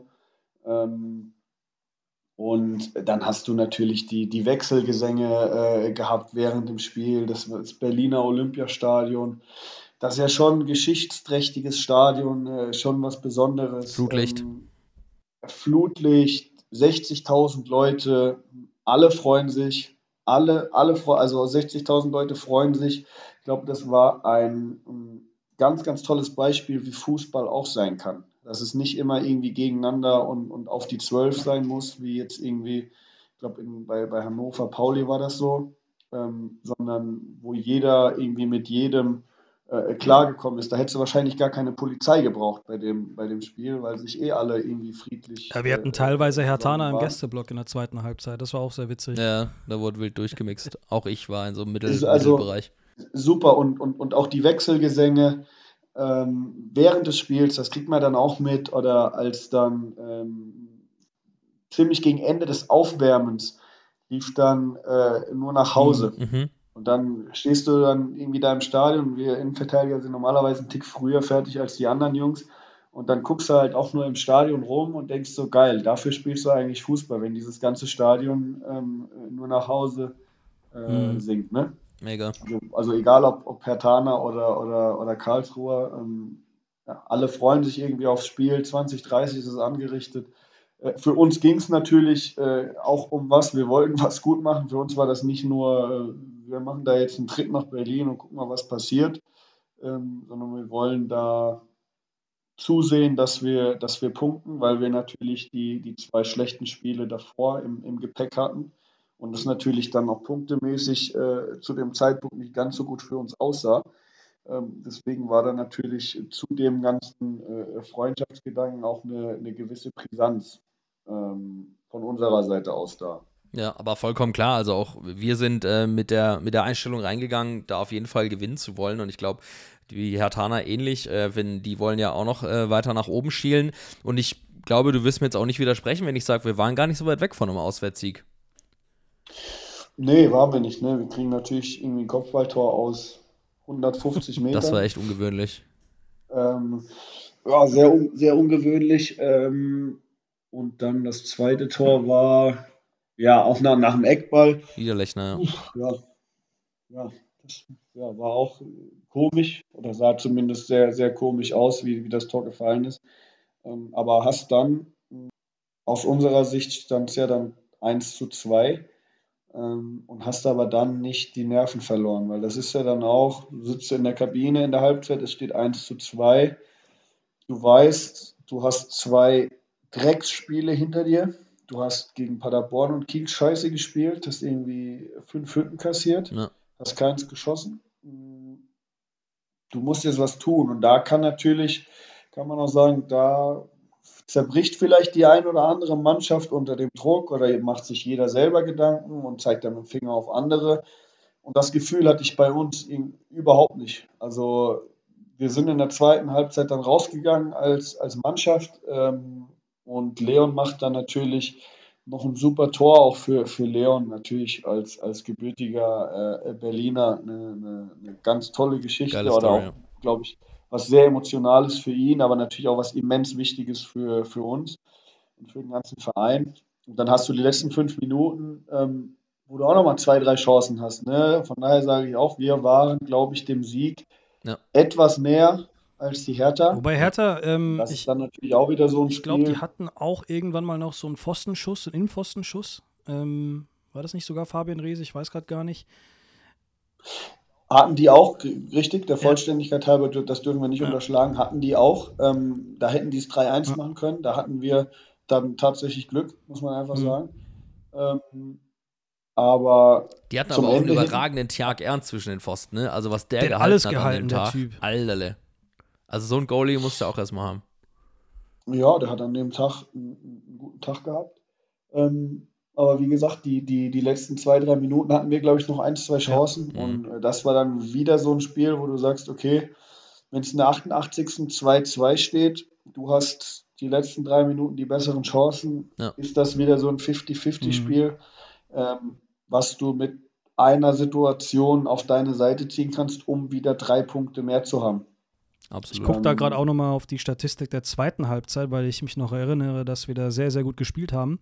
71 zu 29 Ball, 11 zu 4 Torschüsse, 7 zu 0 Ecken. Also die zweite Halbzeit haben wir definitiv dominiert ähm, und da liegst du, glaube ich, schon gut richtig. Ja? Die, also da hätten wir mit Sicherheit den drei noch mitnehmen können. Ähm, aber ich glaube, wir hatten ja mit unseren Berliner Podcast-Kollegen von Hertha Base, waren wir noch danach ein paar Stunden in so einer richtig kultigen äh, Berliner Kneipe. Westernkneipe, Westernkneipe, fußläufig vom Stadion. Genau, wo wir dann gesagt Noch haben, Pilz reingeknallt. ey, diese Fanfreundschaft, dieses 2-2 ist einfach viel zu kitschig gewesen. Es hat dann so ein bisschen gepasst. Ja, ne? ja. Ja, voll. Voll. Was du jetzt noch gesagt hast, worauf ich noch eingehen wollte, ähm, die Situation in der Halbzeit, die du gerade beschrieben hast, man kam mit nicht viel Rückenwind, eher, eher im Gegenteil, ähm, ja, da angereist nach Berlin, ähm, aufgrund der Ergebnisse und was wir jetzt immer oft gehört haben, ähm, dass Eiche und Slatan und Sirus in der Halbzeit sehr analytisch sind. Also die sind immer sehr klar in ihren Anweisungen und äh, machen das immer sehr taktisch ähm, versiert. Wade, hat sich diese Ansprache dann auch mal verändert? Ist Eichner auch mal ein bisschen emotionaler geworden? Hat so mehr an, an euch appelliert, so nicht den Kopf hängen zu lassen, weiterzumachen, so Richtung Motivation? Oder war das dann immer, wie soll ich es beschreiben, ähm, sachlich kühl? Nee, nee, nee. Eiche hat ja auch einen äh, äh, pädagogischen Hintergrund. Äh, das merkst du. Also der spielt schon, aber auch in der, täglichen, in der täglichen Arbeit, aber auch beim, am Spieltag spielt er mit, mit seiner Stimme mal laut, mal leise, mit der Körpersprache. Da merkst du schon, ähm, dass da was hinter ist. Und er bedient dann natürlich das, das ganze Repertoire, was dann da die, die äh, verbale oder auch nonverbale Kommunikation angeht. um uns dann natürlich in manchen Situationen auch so ein bisschen zu kitzeln und äh, bei der Ehre zu packen, neben dem ganzen Inhaltlichen, was da natürlich noch kommt. Hm. Ja, interessant, finde ich spannend. Danach ging es ja ähm, jetzt in die Länderspielpause, nicht wie vorhin, ein Spieltag zu früh. Ähm, der sogenannte letzte Block, den Eichner ja sehr gerne immer mal erwähnt hat in der Pressekonferenz. Und das Spiel gegen Hertha war ja sozusagen ähm, der erste Punkt, beziehungsweise so das erste Spiel, welches ich glaube, unsere sportliche Lage ein bisschen nach oben führen. Also das war das erste der fünf ungeschlagenen richtig, das Partien erste der fünf unge ungeschlagenen Spiele. Genau. Und ähm, nach der Winterpause, Winterpause sage ich schon, nach der Länderspielpause ging es dann gleich weiter und zwar Nürnberg zu Hause. Natürlich auch eine Mannschaft, die ähm, ihre Ansprüche hat, kein, keine einfache Mannschaft zu bespielen. Dennoch mit einem 4 zu 1 haben wir sie wieder zurück ins Frankenland geschickt. Ähm, und ich glaube, Robin, wie du schon vorhin gesagt hast, die ganzen offenen Gespräche zwischen Spielern und Trainern, ähm, dass Eichner da die richtigen Worte findet, beziehungsweise das Trainerteam. Und dann nach der kurzen Länderspielpause ging es dann wieder bergauf. 4-1-Sieg nach einem 2-2 gegen Hertha. Da sah die Welt schon langsam wieder ein bisschen besser aus. Absolut, weil das dann natürlich auch nach langer Zeit wieder ein Sieg war. Ein klarer Sieg, ähm, ein deutlicher Sieg. Ich glaube, Budu zwei Tore in zehn Minuten geschossen. Das ganze Stadion ruft äh, Budu, Budu, Budu. äh, war natürlich für ihn, für ihn super, für uns super, aber ich glaube für den ganzen Verein äh, wichtig und auch für die Stimmung drumherum. Äh, bei all den Nebengeräuschen, die es natürlich zusätzlich noch in der Hinrunde gab, äh, nicht sportlicher Natur, war das dann, glaube ich, ähm, schon wichtig, dass wir das gewinnen, dass wir das klar gewinnen, dass wir gut spielen. Ähm, wobei man auch da wieder, glaube ich, die andere Seite der Medaille sehen muss, sagen, okay, Nürnberg hat an dem Tag definitiv nicht ihren besten Tag gehabt. Aber dennoch, äh, das kann uns ja auch einfach mal scheißegal Mhm. sein. Wir Mhm. können auch einfach mal auf uns gucken und sagen, wir haben 4-1 gewonnen, äh, wir nehmen die drei Punkte mit ähm, und fertig. Ähm, und das war, glaube ich, äh, dann auch genau so richtig so. Absolut, ja. Dann ähm, das Heimspiel gegen Rostock war auch ein wildes Spiel, ging auch wieder 2-2 so aus. Ähm, du bist dann auch ähm, gegen Nürnberg und Rostock warst du nicht in der Startelf. Ähm, wie, wie ist da so die Kommunikation abgelaufen? Ähm, wie, wie wurde dir das kommuniziert von Eicher? Hat er gesagt so, hey, keine Ahnung, Marcel hat jetzt ein paar gute Trainingswochen gehabt, den müssen wir auch mal belohnen? Oder wie, wie lief das so ab intern da bei euch, die Absprache? Nee, das war letztendlich war dann Mannschaftssitzung und dann hat er gesagt, wir machen zwei Veränderungen. Äh, äh, Robin geht raus und glaube Tidex geht raus und dafür kommt dann Cello und, und Sebi rein. Ähm, ist natürlich für, für die Leute, die rausgehen, dann immer äh, extrem ärgerlich und deshalb sind wir alle Sportler, wir wollen alle Fußball spielen und, und äh, weil wir das Spiel einfach geil finden und, und, Spaß dran haben. Ähm, aber dann sind wir sowohl Tidex als auch ich, die es dann halt mal getroffen hat, ähm, bist du nicht in der Situation, da irgendwie äh, Trübsal zu blasen, sondern dann gilt es letztendlich halt auch mal mh, die Fresse zu halten und für was Größeres dann da zu sein, ähm, was dann jetzt hinterher natürlich immer einfacher gesagt ist, ähm, als es in der Situation dann letztendlich Mhm. ist. Mhm. Ähm, weil, wie gesagt, da ist der, der Ehrgeiz ähm, bei mir einfach zu groß, äh, als dass ich das dann irgendwie einfach so ja, lapidar irgendwie wegdrücken könnte.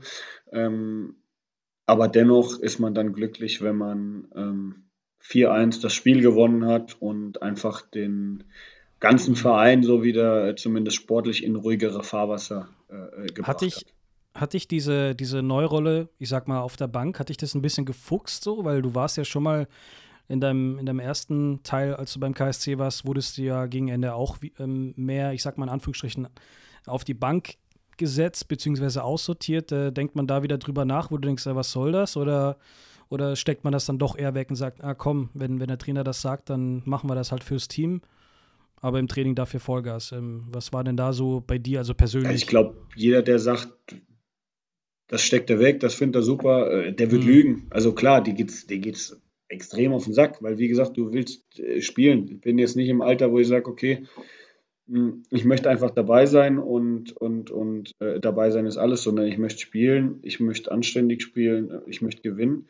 Ähm, aber das ist natürlich auch Teil eines Teams, das gehört dazu, wenn man Teil eines Teams ist. Das ist natürlich eine Entscheidung, die der Trainer trifft, ähm, die du dann einfach auch akzeptieren musst. Ähm, das gehört dazu. Äh, man muss nicht immer äh, damit einverstanden sein, ähm, aber das muss man letztendlich akzeptieren, weil der Trainer die Entscheidung trifft und ähm, dann sowohl im positiven als auch im negativen mhm. Fall die Konsequenzen dafür äh, oder davon, davon trägt. Ähm, aber wie gesagt, wir haben 4-1 gewonnen bei dem, bei dem Spiel. Ähm, von daher kann man sagen, hast alles richtig gemacht. Ja. In Hannover warst du dann auch wieder dabei, äh, um mal die Brücke zu schlagen zum 16. Äh, Spieltag. Und äh, ich finde, ich muss sagen, wir haben in Hannover uns richtig teuer verkauft, haben das echt gut gemacht. Umso bitterer auch da wieder der späte Nackenschlag, weil wir eigentlich komfortabel bis, zur 53. 2-0 führen. Natürlich durch Lars, wer sonst, äh, der da auch äh, das ein oder andere Jahr verbracht hat in Hannover. Und äh, ich dachte schon, geil Road to Auswärtssieg ist geebnet. Das war auch wieder so ein Spiel, so ähnlich wie ein Schalke, wo ich im Stadion war, wo es mir so ging, so geil, da ist jetzt echt, da sind jetzt drei Punkte drin. Und ähm, dann, dann, dann kriegen wir wieder zwei Gegentore und ich dachte mir, Mensch, hat das jetzt sein müssen. Sehr diplomatisch ausgedrückt. Ich glaube, Mensch, ich glaube, Mensch hast du definitiv nicht gedacht. ähm, ja, aber aber so ging es uns auch. Das war eins der 60, 40 Spiele, wo du, also du warst gut drin, alle gierig gewesen auf dem, auf dem Platz. Ähm, alle, alle ihre Duelle gewonnen. Kein einfaches Spiel gewesen, weil irgendwie Marcel Halstenberg hinten gespielt hat, der natürlich super, super Bälle spielt. Ähm, die relativ viel 1-1 gespielt haben, wir gerade auf letzter Kette, ähm, aber das sauber wegverteidigt haben die anderen Jungs vorne äh, gut die, die Wege zugemacht haben, mit nach hinten gekommen sind, äh, zwei Tore geschossen haben, das steht 2-0 in Hannover. Dann kommt äh, wieder ein, ja, ein individueller Fehler, je nachdem, wie, wie man es betiteln will. Ähm, dann holst du die rein und dann geht es natürlich ähnlich los wie, wie gegen Pauli. Äh, die spielen zu Hause, äh, die machen gerade das Tor, es sind noch 20 Minuten zu spielen. Spielen auch vor allem bisher eine gute Hinrunde, ne? Also es war jetzt ja auch kein Gegner, wo man sagt, da fahren wir hin äh, und da holen wir locker drei Punkte. Genau, und das ist dann, ja, das ist dann so ein bisschen schizophren, so, dass wir auch gegen die guten Gegner gut gespielt haben, aber ja. im Endeffekt dann zu wenig Punkte geholt haben, weil uns irgendwie drei Minuten gefehlt haben oder nicht mal zwei Minuten gefehlt haben, um da als Sieger vom Platz zu gehen. Und das war wieder eins dieser Spiele, die ich, glaube ich, eingangs als, als 60-40-Spiele betitelt habe. Ähm, wenn du da drei Punkte holst, ähm, hm. sieht die Welt natürlich äh, ganz, ganz anders aus oder, oder, oder deutlich rosiger zu dem, zu dem Zeitpunkt. Ähm, weil du dann auch mal zwei Spiele in Folge gewonnen hättest, wärst du ein bisschen in so einen Flow gekommen in Hannover. Nicht einfach, guter Gegner, äh, aber gut gespielt, 2-1 über die Zeit gebracht. Und dann kriegst du natürlich in der 90 äh, das Tor, hm, was natürlich auch wieder extrem bitter ist. Ähm, aber einfach in der Hinrunde ist das zu oft vorgekommen, dass wir uns da ähm, so ein bisschen die Butter haben vom Brot nehmen lassen. Ja. Aber dann, wie gesagt, sitzt du in der Kabine und guckst in die Gesichter alle auch wieder sauer, enttäuscht, weil du, ist ja immer so, du, du hast einen relativ großen Input, du, du bringst viel äh, ins Spiel, du investierst viel, aber der Output ist nicht den, den du dir erhoffst, weil du hast immer das Gefühl, du steckst mehr rein, als du rauskriegst. Das Rauskriegen wären in dem Fall die drei Punkte gewesen. Gefühlt unter Wert geschlagen, auch wenn das jetzt gar nicht, das respektiere ich meine gegenüber Hannover. Ja, weil du einfach, du musst gucken, dass du das, dass du das 3-1 machst und wenn du nicht das 3-1 machst, dass du nicht das 2-2 in der, in der 90. bekommst. Ähm, ja, und dann sitzen wir halt irgendwie in der, in der Kabine und sagen, boah, das, das kann nicht wahr sein. Ähm, wobei wir dann auch innerhalb der Kabine gesagt haben, hey, also die erste Stunde danach war natürlich äh, katastrophal, aber danach haben wir gesagt, hey, vielleicht sollten wir uns das Gefühl, was wir jetzt gerade haben, alle mal merken. Wir hätten nur zwei Minuten besser verteidigen müssen. Da wird hier die Musik laufen, hätte jeder ein Bier in der Hand, ja. hätten drei Punkte mehr auf dem Konto und alles wäre mhm. gut. Und vielleicht müssen wir einfach noch mehr investieren, damit wir dieses Gefühl haben, damit wir ein gutes Gefühl haben, dass wir das Spiel gewinnen, dass die Musik laufen kann. Ähm, und da war natürlich so der Punkt, okay, wir merken uns das, damit wir wissen, im nächsten Spiel oder in der nächsten Zeit müssen wir mehr investieren, damit wir dieses gute Gefühl uns zurückholen. Mhm, ja. Jetzt kannst du natürlich nicht für die Mannschaft sprechen, ist ja total klar. Wir haben uns halt danach intensiv damit beschäftigt und uns gefragt, ähm, wieso das immer mal wieder so vorgekommen ist. Es hat sich ja dann gehäuft in der Nachspielzeit, sich da noch so, wie du gesagt hast, die Butter vom Brot nehmen zu lassen. Ähm, aber vielleicht ähm, Vielleicht hast du ja eine Idee, ob es jetzt vielleicht eher so ein bisschen die Cleverness ist, die dann fehlt, dass man sagt, okay, dann hauen wir den Ball nur noch weg und spielen gar nicht mehr flach. Ähm, ob es vielleicht auch mangelnde Konzentration war ähm, in den letzten drei Minuten, dass nicht alle mehr bei 100 Prozent waren. Oder was ist so ein, ein Erklärungsversuch, sag ich mal, weil du kannst jetzt natürlich auch nicht für alle sprechen. Ich glaube, das war, hat sich durch die Hinrunde durchgezogen, dass wir einfach mh, hm, zu viele individuelle Fehler gemacht haben, die dann auch zu Toren geführt haben. Wir haben in, vielleicht in dem ersten Teil der, der, der Hinrunde bis zu dem Magdeburg-Spiel hm, ja, einfach zu viele individuelle Fehler gemacht, wo irgendwie klar einer falsch stand oder nicht mitgegangen ist oder irgendwie rumgeträumt hat oder auch mal eine Situation unterschätzt hat und einfach mal versucht hat, eine spielerische Lösung zu finden, anstatt den Ball einfach mal auf die Tribüne äh, zu jagen. Ähm, und ähm, das haben wir, glaube ich, dann nach dem, nach dem Magdeburg-Spiel äh, in Summe einen Tick besser gemacht. Ähm, wobei wir dennoch sagen müssen, dass wir einfach zu viele Gegentore bekommen haben in der Hinrunde. Hm. Aber auch viele geschossen, das muss man auch erstmal schaffen. Ab, ab, absolut, absolut. Aber das ist natürlich ein Punkt, wo du sagst, klar, wir haben viele geschossen, aber wenn wir jedes Mal irgendwie eins oder, oder zwei kriegen, das kann ja ähm, auch in, nicht, nicht unser Anspruch mhm. sein, also jetzt gerade von, von, von uns Innenverteidiger oder, oder, oder von Paddy. Ähm, das ist dann, ähm, das ist zu viel ja. und ähm, das wollen wir ändern. Wir wissen, dass wir das ändern müssen und ich bin auch davon überzeugt, dass wir das was halt, Was halt ein bisschen sehr verrückt ist, da haben Niklas und ich auch äh, vor der Folge kurz drüber gesprochen.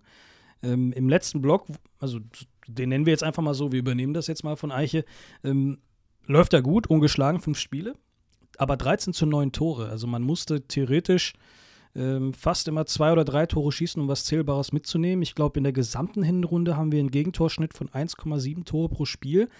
Ähm, man kann ja nicht immer zwei, drei Tore schießen, um, um äh, was Zählbares mitzunehmen. Ähm, letztendlich hat es dann am Ende geklappt. Äh, zwar nicht zu null, aber wir haben mal wieder drei Tore geschossen, äh, zwei aber kassiert, haben aber trotzdem den Heimsieg eingefahren. Ähm, aber Gegentore, da ist man natürlich als Verteidiger noch mal ein bisschen extremer gefuchst, weil das halt einen schon mitnimmt. Ähm, habt ihr oder wie hat sich denn, ich sag mal, das Training verändert? Weil man hat ja viel gelesen, man will unbedingt weiter an der Defensive arbeiten, man muss die Abläufe ein bisschen korrigieren. Ähm, ist das Training mehr defensiv orientiert, weil es vorne scheinbar trotzdem läuft? Oder hat, was hat sich genau verändert in der letzten Zeit? Ja, wir müssen, es hat sich, hat sich schon ein bisschen verändert, dass einfach mehr auf die defensive Wert gelegt wird. Es läuft dann so ab, dass du irgendwie ein, ein Turnier hast, drei Mannschaften, A, sieben Leute. Und dann wurden nicht die erzielten Tore gezählt als Erfolg quasi, sondern wurden die Spiele ohne Gegentor gezählt als Erfolg. Das mhm. ist, glaube ich, mal ein Beispiel, was man da, was man da nennen mhm. kann. Ähm, wo dann einfach so ein bisschen der, der Fokus verschoben worden ist, wo die Trainer sich dann halt auch was einfallen äh, lassen haben und gesagt haben, hey, wir müssen jetzt gucken, dass wir einfach von jedem irgendwie die Bereitschaft verlangen, ähm, ähm, da defensiv mitzuarbeiten.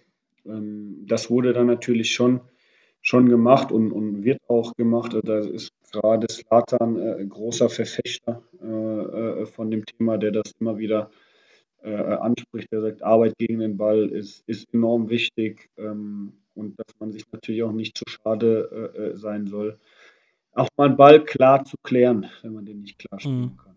Also der dann im Hartwald landet.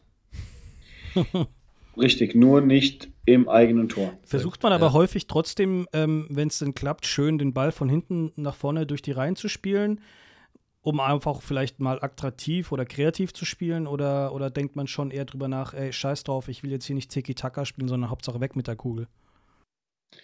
Das kommt, also in erster Linie ist erfolgreich spielen wichtig für mich ja, jetzt klar. oder auch für, ich glaube, da spreche ich ja, für ja. alle. Da ist erfolgreich spielen wichtig. Ähm, jetzt sind wir nicht die Mannschaft, die jeden Ball lang pölt. Das sind wir nicht. Dafür haben wir viel zu viele gute Fußballer in der Mannschaft. Ähm, Und dass sich natürlich die guten Fußballer im Ballbesitz wohler fühlen, als wenn sie gegen den Ball arbeiten müssen, ist ja vollkommen klar, weil wir mehr Leute in unserem Team haben, die sich über das Spiel mit dem Ball definieren, mhm. als die sich mit, über die Defensivarbeit definieren.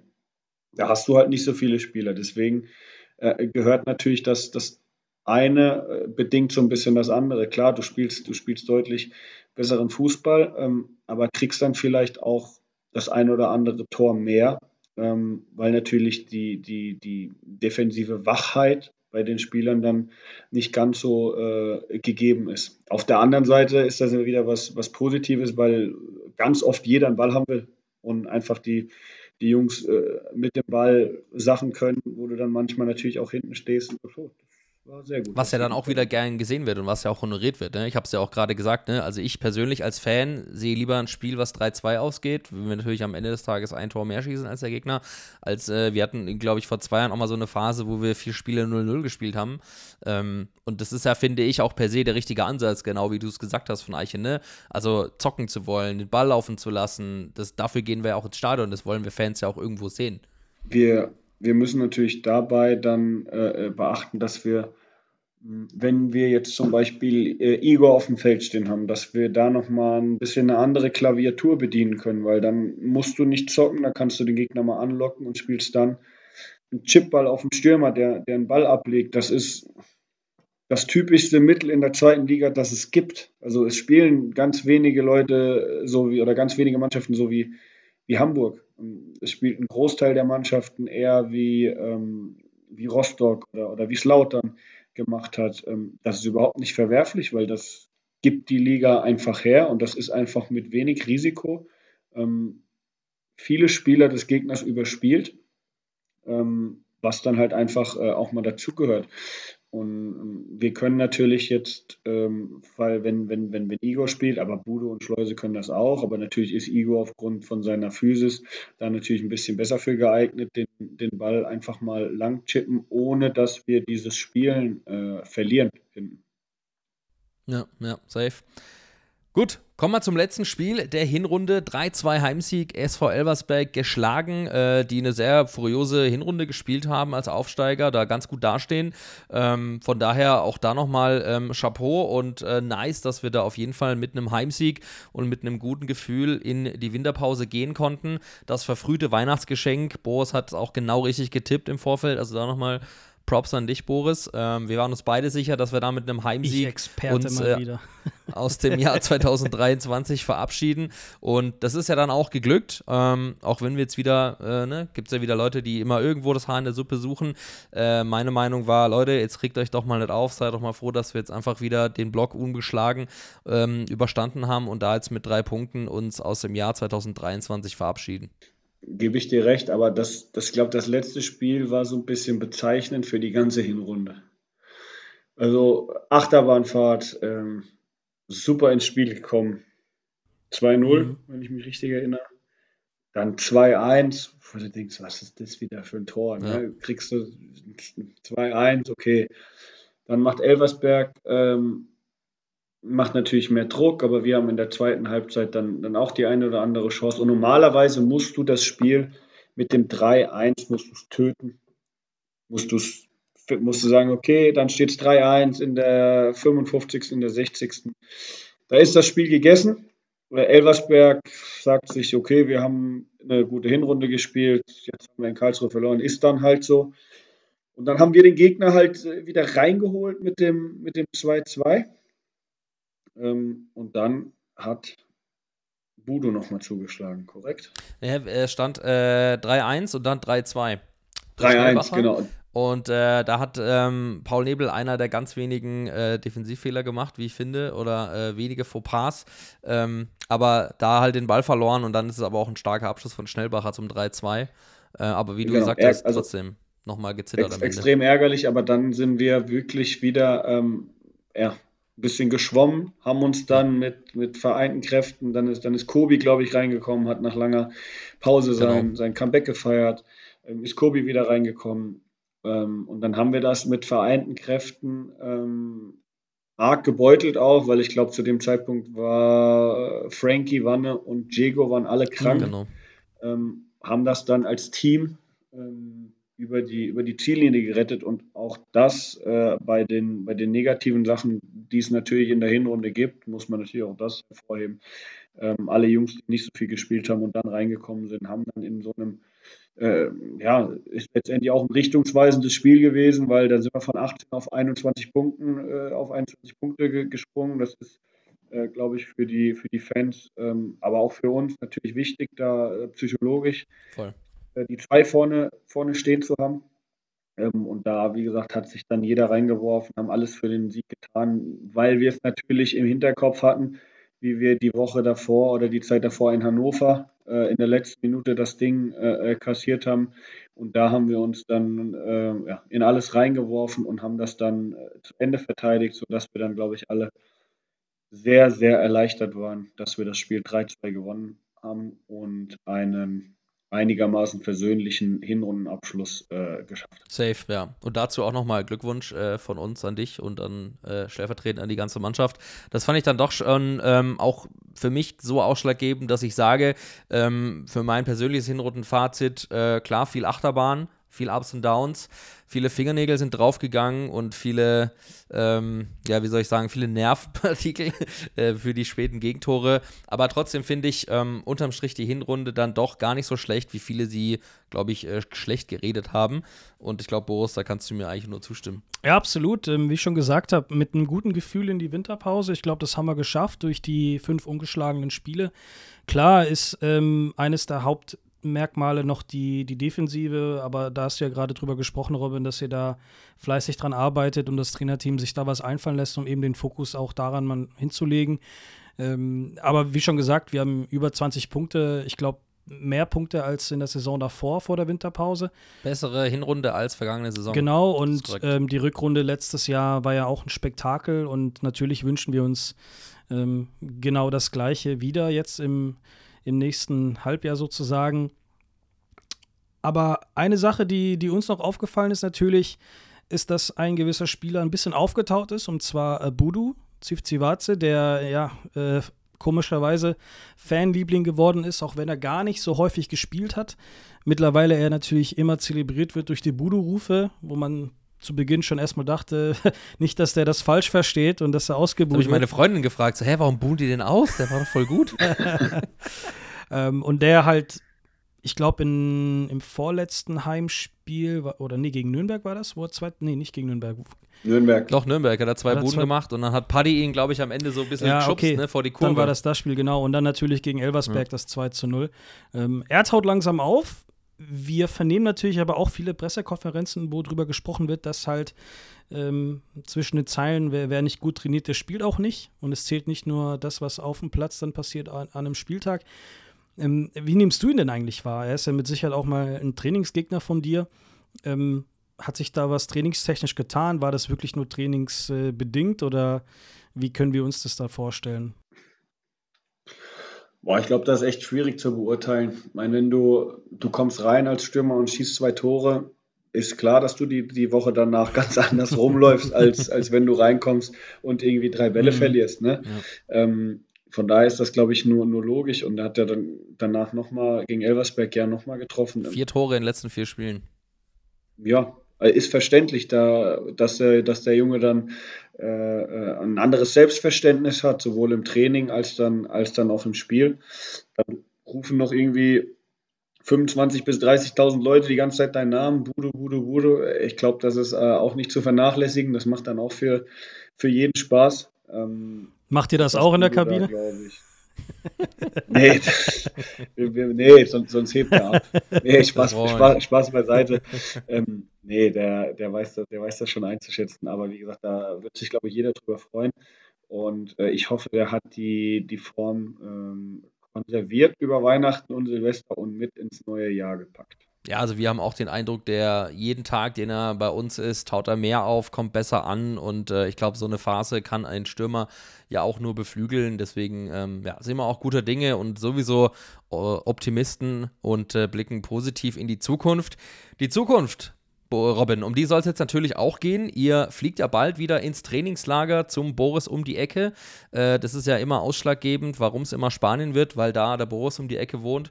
Am genau. Sonntag, äh, den 7. Januar, äh, geht ihr ihn wieder besuchen.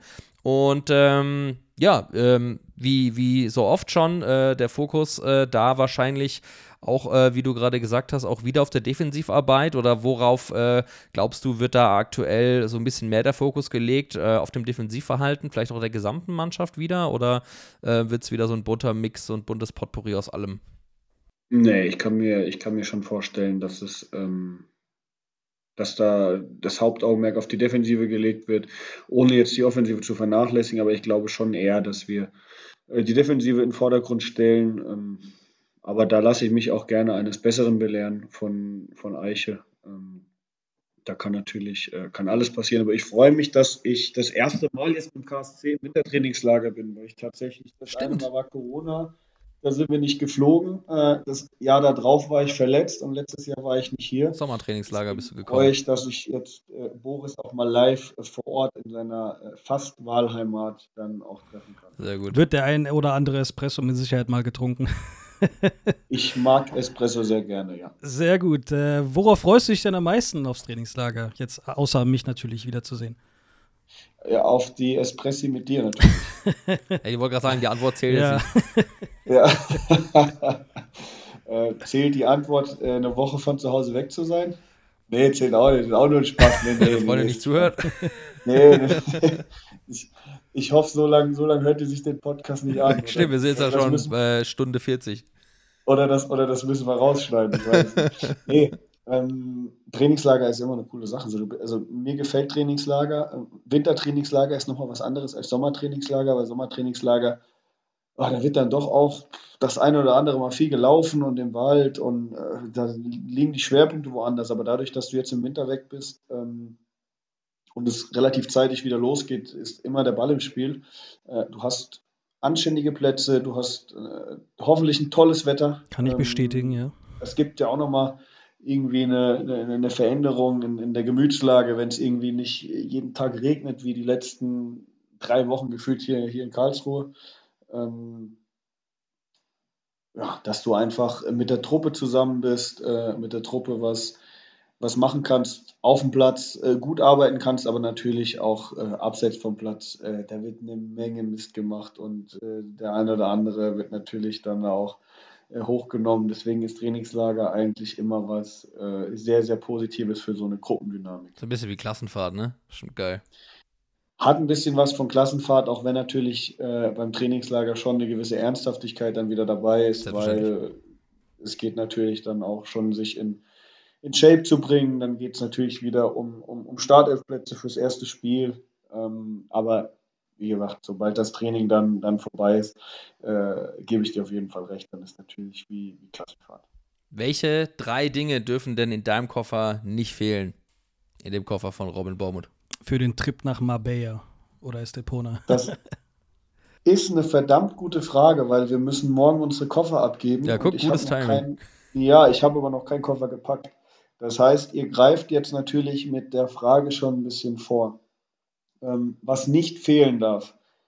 Äh, ich werde definitiv mein, äh, mein Nintendo Switch mitnehmen, weil die Jungs damit äh, oder wir damit ganz gerne mal Mario Kart spielen. Geil, das mache ich auch. Das habe ich, hab ich in den letzten zwei Wochen fast jeden Abend gemacht. Geil, bestes nice. Spiel. Ah, siehst du? Bestes Spiel. Siehst du? Das ist normal. Ähm, die, die werde ich auf jeden Fall. Wer ist dein Lieblingscharakter, ganz kurz? Ich muss ja gestehen, dass ich meine Switch immer nur verleihe Ach und so, das nicht okay. spiele. Ähm, liegt aber auch daran, weil ich das Spiel nicht habe. Und die ganze Mannschaft liegt mir in den Ohren, dass ich jetzt endlich mal 40 Euro investiere. ja, guck. Das ist eine ähm, Aufgabe. Damit ich, damit ich mir das Spiel äh, runterlade. Im E-Shop ist es übrigens im Angebot, habe ich mitbekommen. Was Im sagst du? E-Shop von Nintendo ist es aktuell im Angebot, zumindest äh, im britischen Raum. Ich weiß nicht, wie es im Deutschen ist. Machst du jetzt Werbung? Unbezahlte Werbung, ähm, aber, ja, aber damit du dir die 40 Euro sparst und vielleicht nur 25 zahlen musst. Ja, hast du irgendwie einen Code? Nee. Boris 15 oder so? mach mal, mach mal hier Rabattaktion. Wer Boris. weiß, vielleicht also ja. Nintendo, wenn ihr zuhört, ne? Hit me up. Ich kann euch, ich kann euch auf jeden Fall ja. vermarkten. äh, nee, Spaß beiseite. Ich glaube, dass ich ehrlicherweise in diesem Trainingslager fällig bin, mir das, mir das Spiel runterzuladen, ähm, weil das ja immer eine, eine riesen Gaudi ist, dann Macht da mit den, ja. mit den Jungs äh, Mario Kart zu spielen. Also das ist, das ist eine Sache. Boah, die, andere, die anderen zwei, ähm, neben dem ganzen ich, jetzt Fußballschuhe, Zahnbürste und so ein Kram brauche ich euch jetzt nicht zu erzählen. Das nimmt ja jeder, jeder normale Mensch mit. Ähm, Magnesium mitnehmen, weil wir sind doch im Trainingslager. Sehr gut. Ähm, nicht, dass da beim, beim Treppe hoch und runter gehen auf einmal ein, ein, ein Krampf kommt im Trainingslager. Ähm, das, ist, das ist wichtig. Ähm, und auch immer äh, gern von mir mitgenommen sind Privatklamotten. Weil man, wenn man Privatklamotten mit hat, heißt es, dass man die Option hat, sollte das Trainingslager gut laufen und der Trainer dem Ganzen zustimmt, dass man mit der ganzen Mannschaft abends zusammen äh, was essen gehen kann und das natürlich dann auch immer äh, eine, riesen, eine riesen Gaudi ist. Geil. Ja, soll ja gute Restaurants geben, hat Boris zu mir gesagt, bei euch da um die Ecke. Ja, das stimmt in Mabea. Äh, Ich erinnere mich noch letztes Jahr, da habe ich die Mannschaft sogar um, ich glaube, eine Stunde verpasst, weil ich im, in dem exakt gleichen Restaurant gegessen habe. Da hat die Mannschaft äh, dort äh, zu Abend gegessen bei einem Italiener und ich glaube, irgendein Spieler hat irgendeinen anderen verarscht und äh, Happy Birthday singen lassen. Und in, in dem Restaurant machen sie dann alle Lichter aus. Tidex, glaube ich, war das, oder? Ich irgendwie so. Und dann haben sie alle Lichter. Gern, gern genommener Partytrick wird in jeder Mannschaft zelebriert. Ja. Irgendein Dumm wird es wieder treffen, da geht man dann zur, zur Kellnerin und sagt, hör Stark. mal zu, der da hinten hat Geburtstag. We are Und dann Soccer Team from mit- Germany. Oh, okay. Genau, und, und dann kommen die mit, ne, mit einem Eisbecher oder mit einem Cocktail. Ja, und das Verrückte ist, Licht geht Also in dem Restaurant, das ist relativ groß und das, da sind sehr, sehr viele Touristen drin. Und ähm, ich weiß, dass in dem Restaurant kannst du für ein bisschen Aufpreis die, alle Lichter ausmachen lassen. Dann äh, kommen Partylichter und Laser und Schieß mich tot und laute Musik. Du sagst dann, welche Musik die spielen sollen. Dann gehen die bei Spotify rein, hauen dann irgendein Lied raus. Und dann kommen die da mit so einem Riesending mit Feuerwerk drauf und, und richtigen, keine Ahnung, abnormalen Kerzen. Und dann wird da richtig Ich abgefeiert. glaube, wir waren im gleichen Restaurant. Ich glaube, ich war auch in dem Restaurant. Äh, das heißt Picasso, glaube ich, heißt das. Ja, in Puerto das Banús. Könnte Ja, sein. ja. Okay. Ja, Da das sind wir mal, könnte sind wir sein. mal Also, gespannt, wen es dieses Jahr trifft. ich werde berichten. Sehr gut. Da freuen wir uns drauf. Ja, geil, Robin. Dann ähm, wünschen wir dir auf jeden Fall ganz viel Spaß und ein erfolgreiches Trainingslager. Euch allen kommt gesund wieder. Ganz, ganz wichtig. Ich glaube, das ist das Wichtigste am Trainingslager. Heile bleiben, um fit zu sein für die Rückrunde. Ich sag schon mal vielen, vielen Dank für deine Zeit heute Abend. Es war sehr kurzweilig. Wir haben, glaube ich, am Ende fast zwei Stunden auf der Kette, aber so kam es mir nicht vor. Und das letzte Wort gebührt wie immer unserem Gast. Viel Spaß beim Anhören. Eine Stunde 50 oder eine Stunde 45. Bin mal gespannt, wer das, Du wirst mir nicht glauben, es gab Leute, es gibt Leute, die gesagt haben, ich hätte auch noch eine Stunde länger zugehört. Ja, ich bin mal gespannt, wer, wer uns drei hier wirklich so lange, so lange zuhören kann. Ne? Pappnasen hier. Kannst du ja mal in der Mannschaft verteilen. Die Folge ist genauso lang wie euer Flug nach Malaga. genau. Das, das, das stimmt. Aber die Frage ist, ob die mich wirklich eine, dreiviertel Stunden hören wollen. Das bezweifle ich schon. wirklich. Nee, die schon fünf Tage die Woche oder sechs Tage die Woche hören müssen. So ist es. Die sind froh, wenn sie mich mal nicht hören. Von daher, es hat äh, wie immer sehr viel Spaß gemacht. Ähm, ich freue mich jedes Mal, wenn, wenn ihr mir schreibt und, und, fragt, ob ich da, ob ich bei euch mitmachen will. Ähm, immer wieder gerne und äh, ich hoffe, ich konnte den ein oder anderen ähm, Einblick geben ähm, in die Mannschaft oder, oder auch in mich, äh, sodass das nicht ganz äh, so trocken und so, so stumpf ist, Spiel für Spiel abgehakt zu haben, sondern ja, mit ein bisschen, ein bisschen Spaß, aber auch mit ein bisschen Inhalt dabei. Geil. Dann für uns auch natürlich immer nicht selbstverständlich, äh, Spieler hier zu haben. Von daher auch nochmal ein großes Dankeschön an deine Bereitschaft. Ich glaube, äh, du bist alles andere als trocken und langweilig. Ähm, ich glaube, so gut kennen wir dich mittlerweile auch. Und äh, wünschen euch guten Flug natürlich. Bleibt gesund, kommt heile wieder. Viel Spaß im Trainingslager, viel Erfolg und bis bald im Wildpark. Wir sehen uns. Das machen wir. Macht's gut. Ciao. Ja, das war die Folge mit unserem Innenverteidiger Robin Bormuth. Hat uns sehr viel Spaß gemacht und ich denke, damit können wir gut ins neue Jahr starten mit dem Rückblick der Hinrunde, Niklas. Ich finde einige gute Informationen, spannende Geschichten und wir können uns auf jeden Fall auf die Rückrunde freuen, oder? Auf jeden Fall. Ich bin auch schon heiß, freue mich. Am 19. Januar geht es ja gleich schon weiter. Das ist ja gar nicht so lang. Und äh, dementsprechend kurz äh, kam mir jetzt auch die Weihnachtszeit vor und äh, die fußballfreie Zeit. Aber ich glaube, dass wir eine ähnlich erfolgreiche Rückrunde wie vergangenes Jahr erleben können. Und dann sitzt man hier, glaube ich, am Ende des 34. Spieltages der Saison 23-24 mit einem Lächeln. Hoffentlich. Und die Mannschaft, die arbeitet ja schon sehr hart dran. Das Trainingslager steht an, bei mir vor der Haustür. Am äh, kommenden Sonntag kommen die Jungs an. Ich melde mich dann auch aus Estepona. Folgt uns da fleißig auf den Social Media Kanälen. Instagram, Facebook, YouTube, äh, X, beziehungsweise ehemals Twitter, muss man ja immer noch sagen. ähm, folgt uns da, schreibt uns gerne, schickt uns. Und bei dem, bei dem Twitter für Instagram, Boris, da sind wir jetzt ja auch. Stimmt, ne? Threads, ganz vergessen, da sind wir jetzt auch vertreten. Und auch da wieder eine Plattform, wo ihr uns natürlich kontaktieren könnt. Euer Feedback an uns äh, ist sehr, sehr willkommen. Hab gesehen, da ist auch schon der ein oder andere Spieler sehr aktiv, zum Beispiel Leon Jensen. Ja, das ist schon eine interessante Geschichte, da guckt man immer mal gerne wieder rein.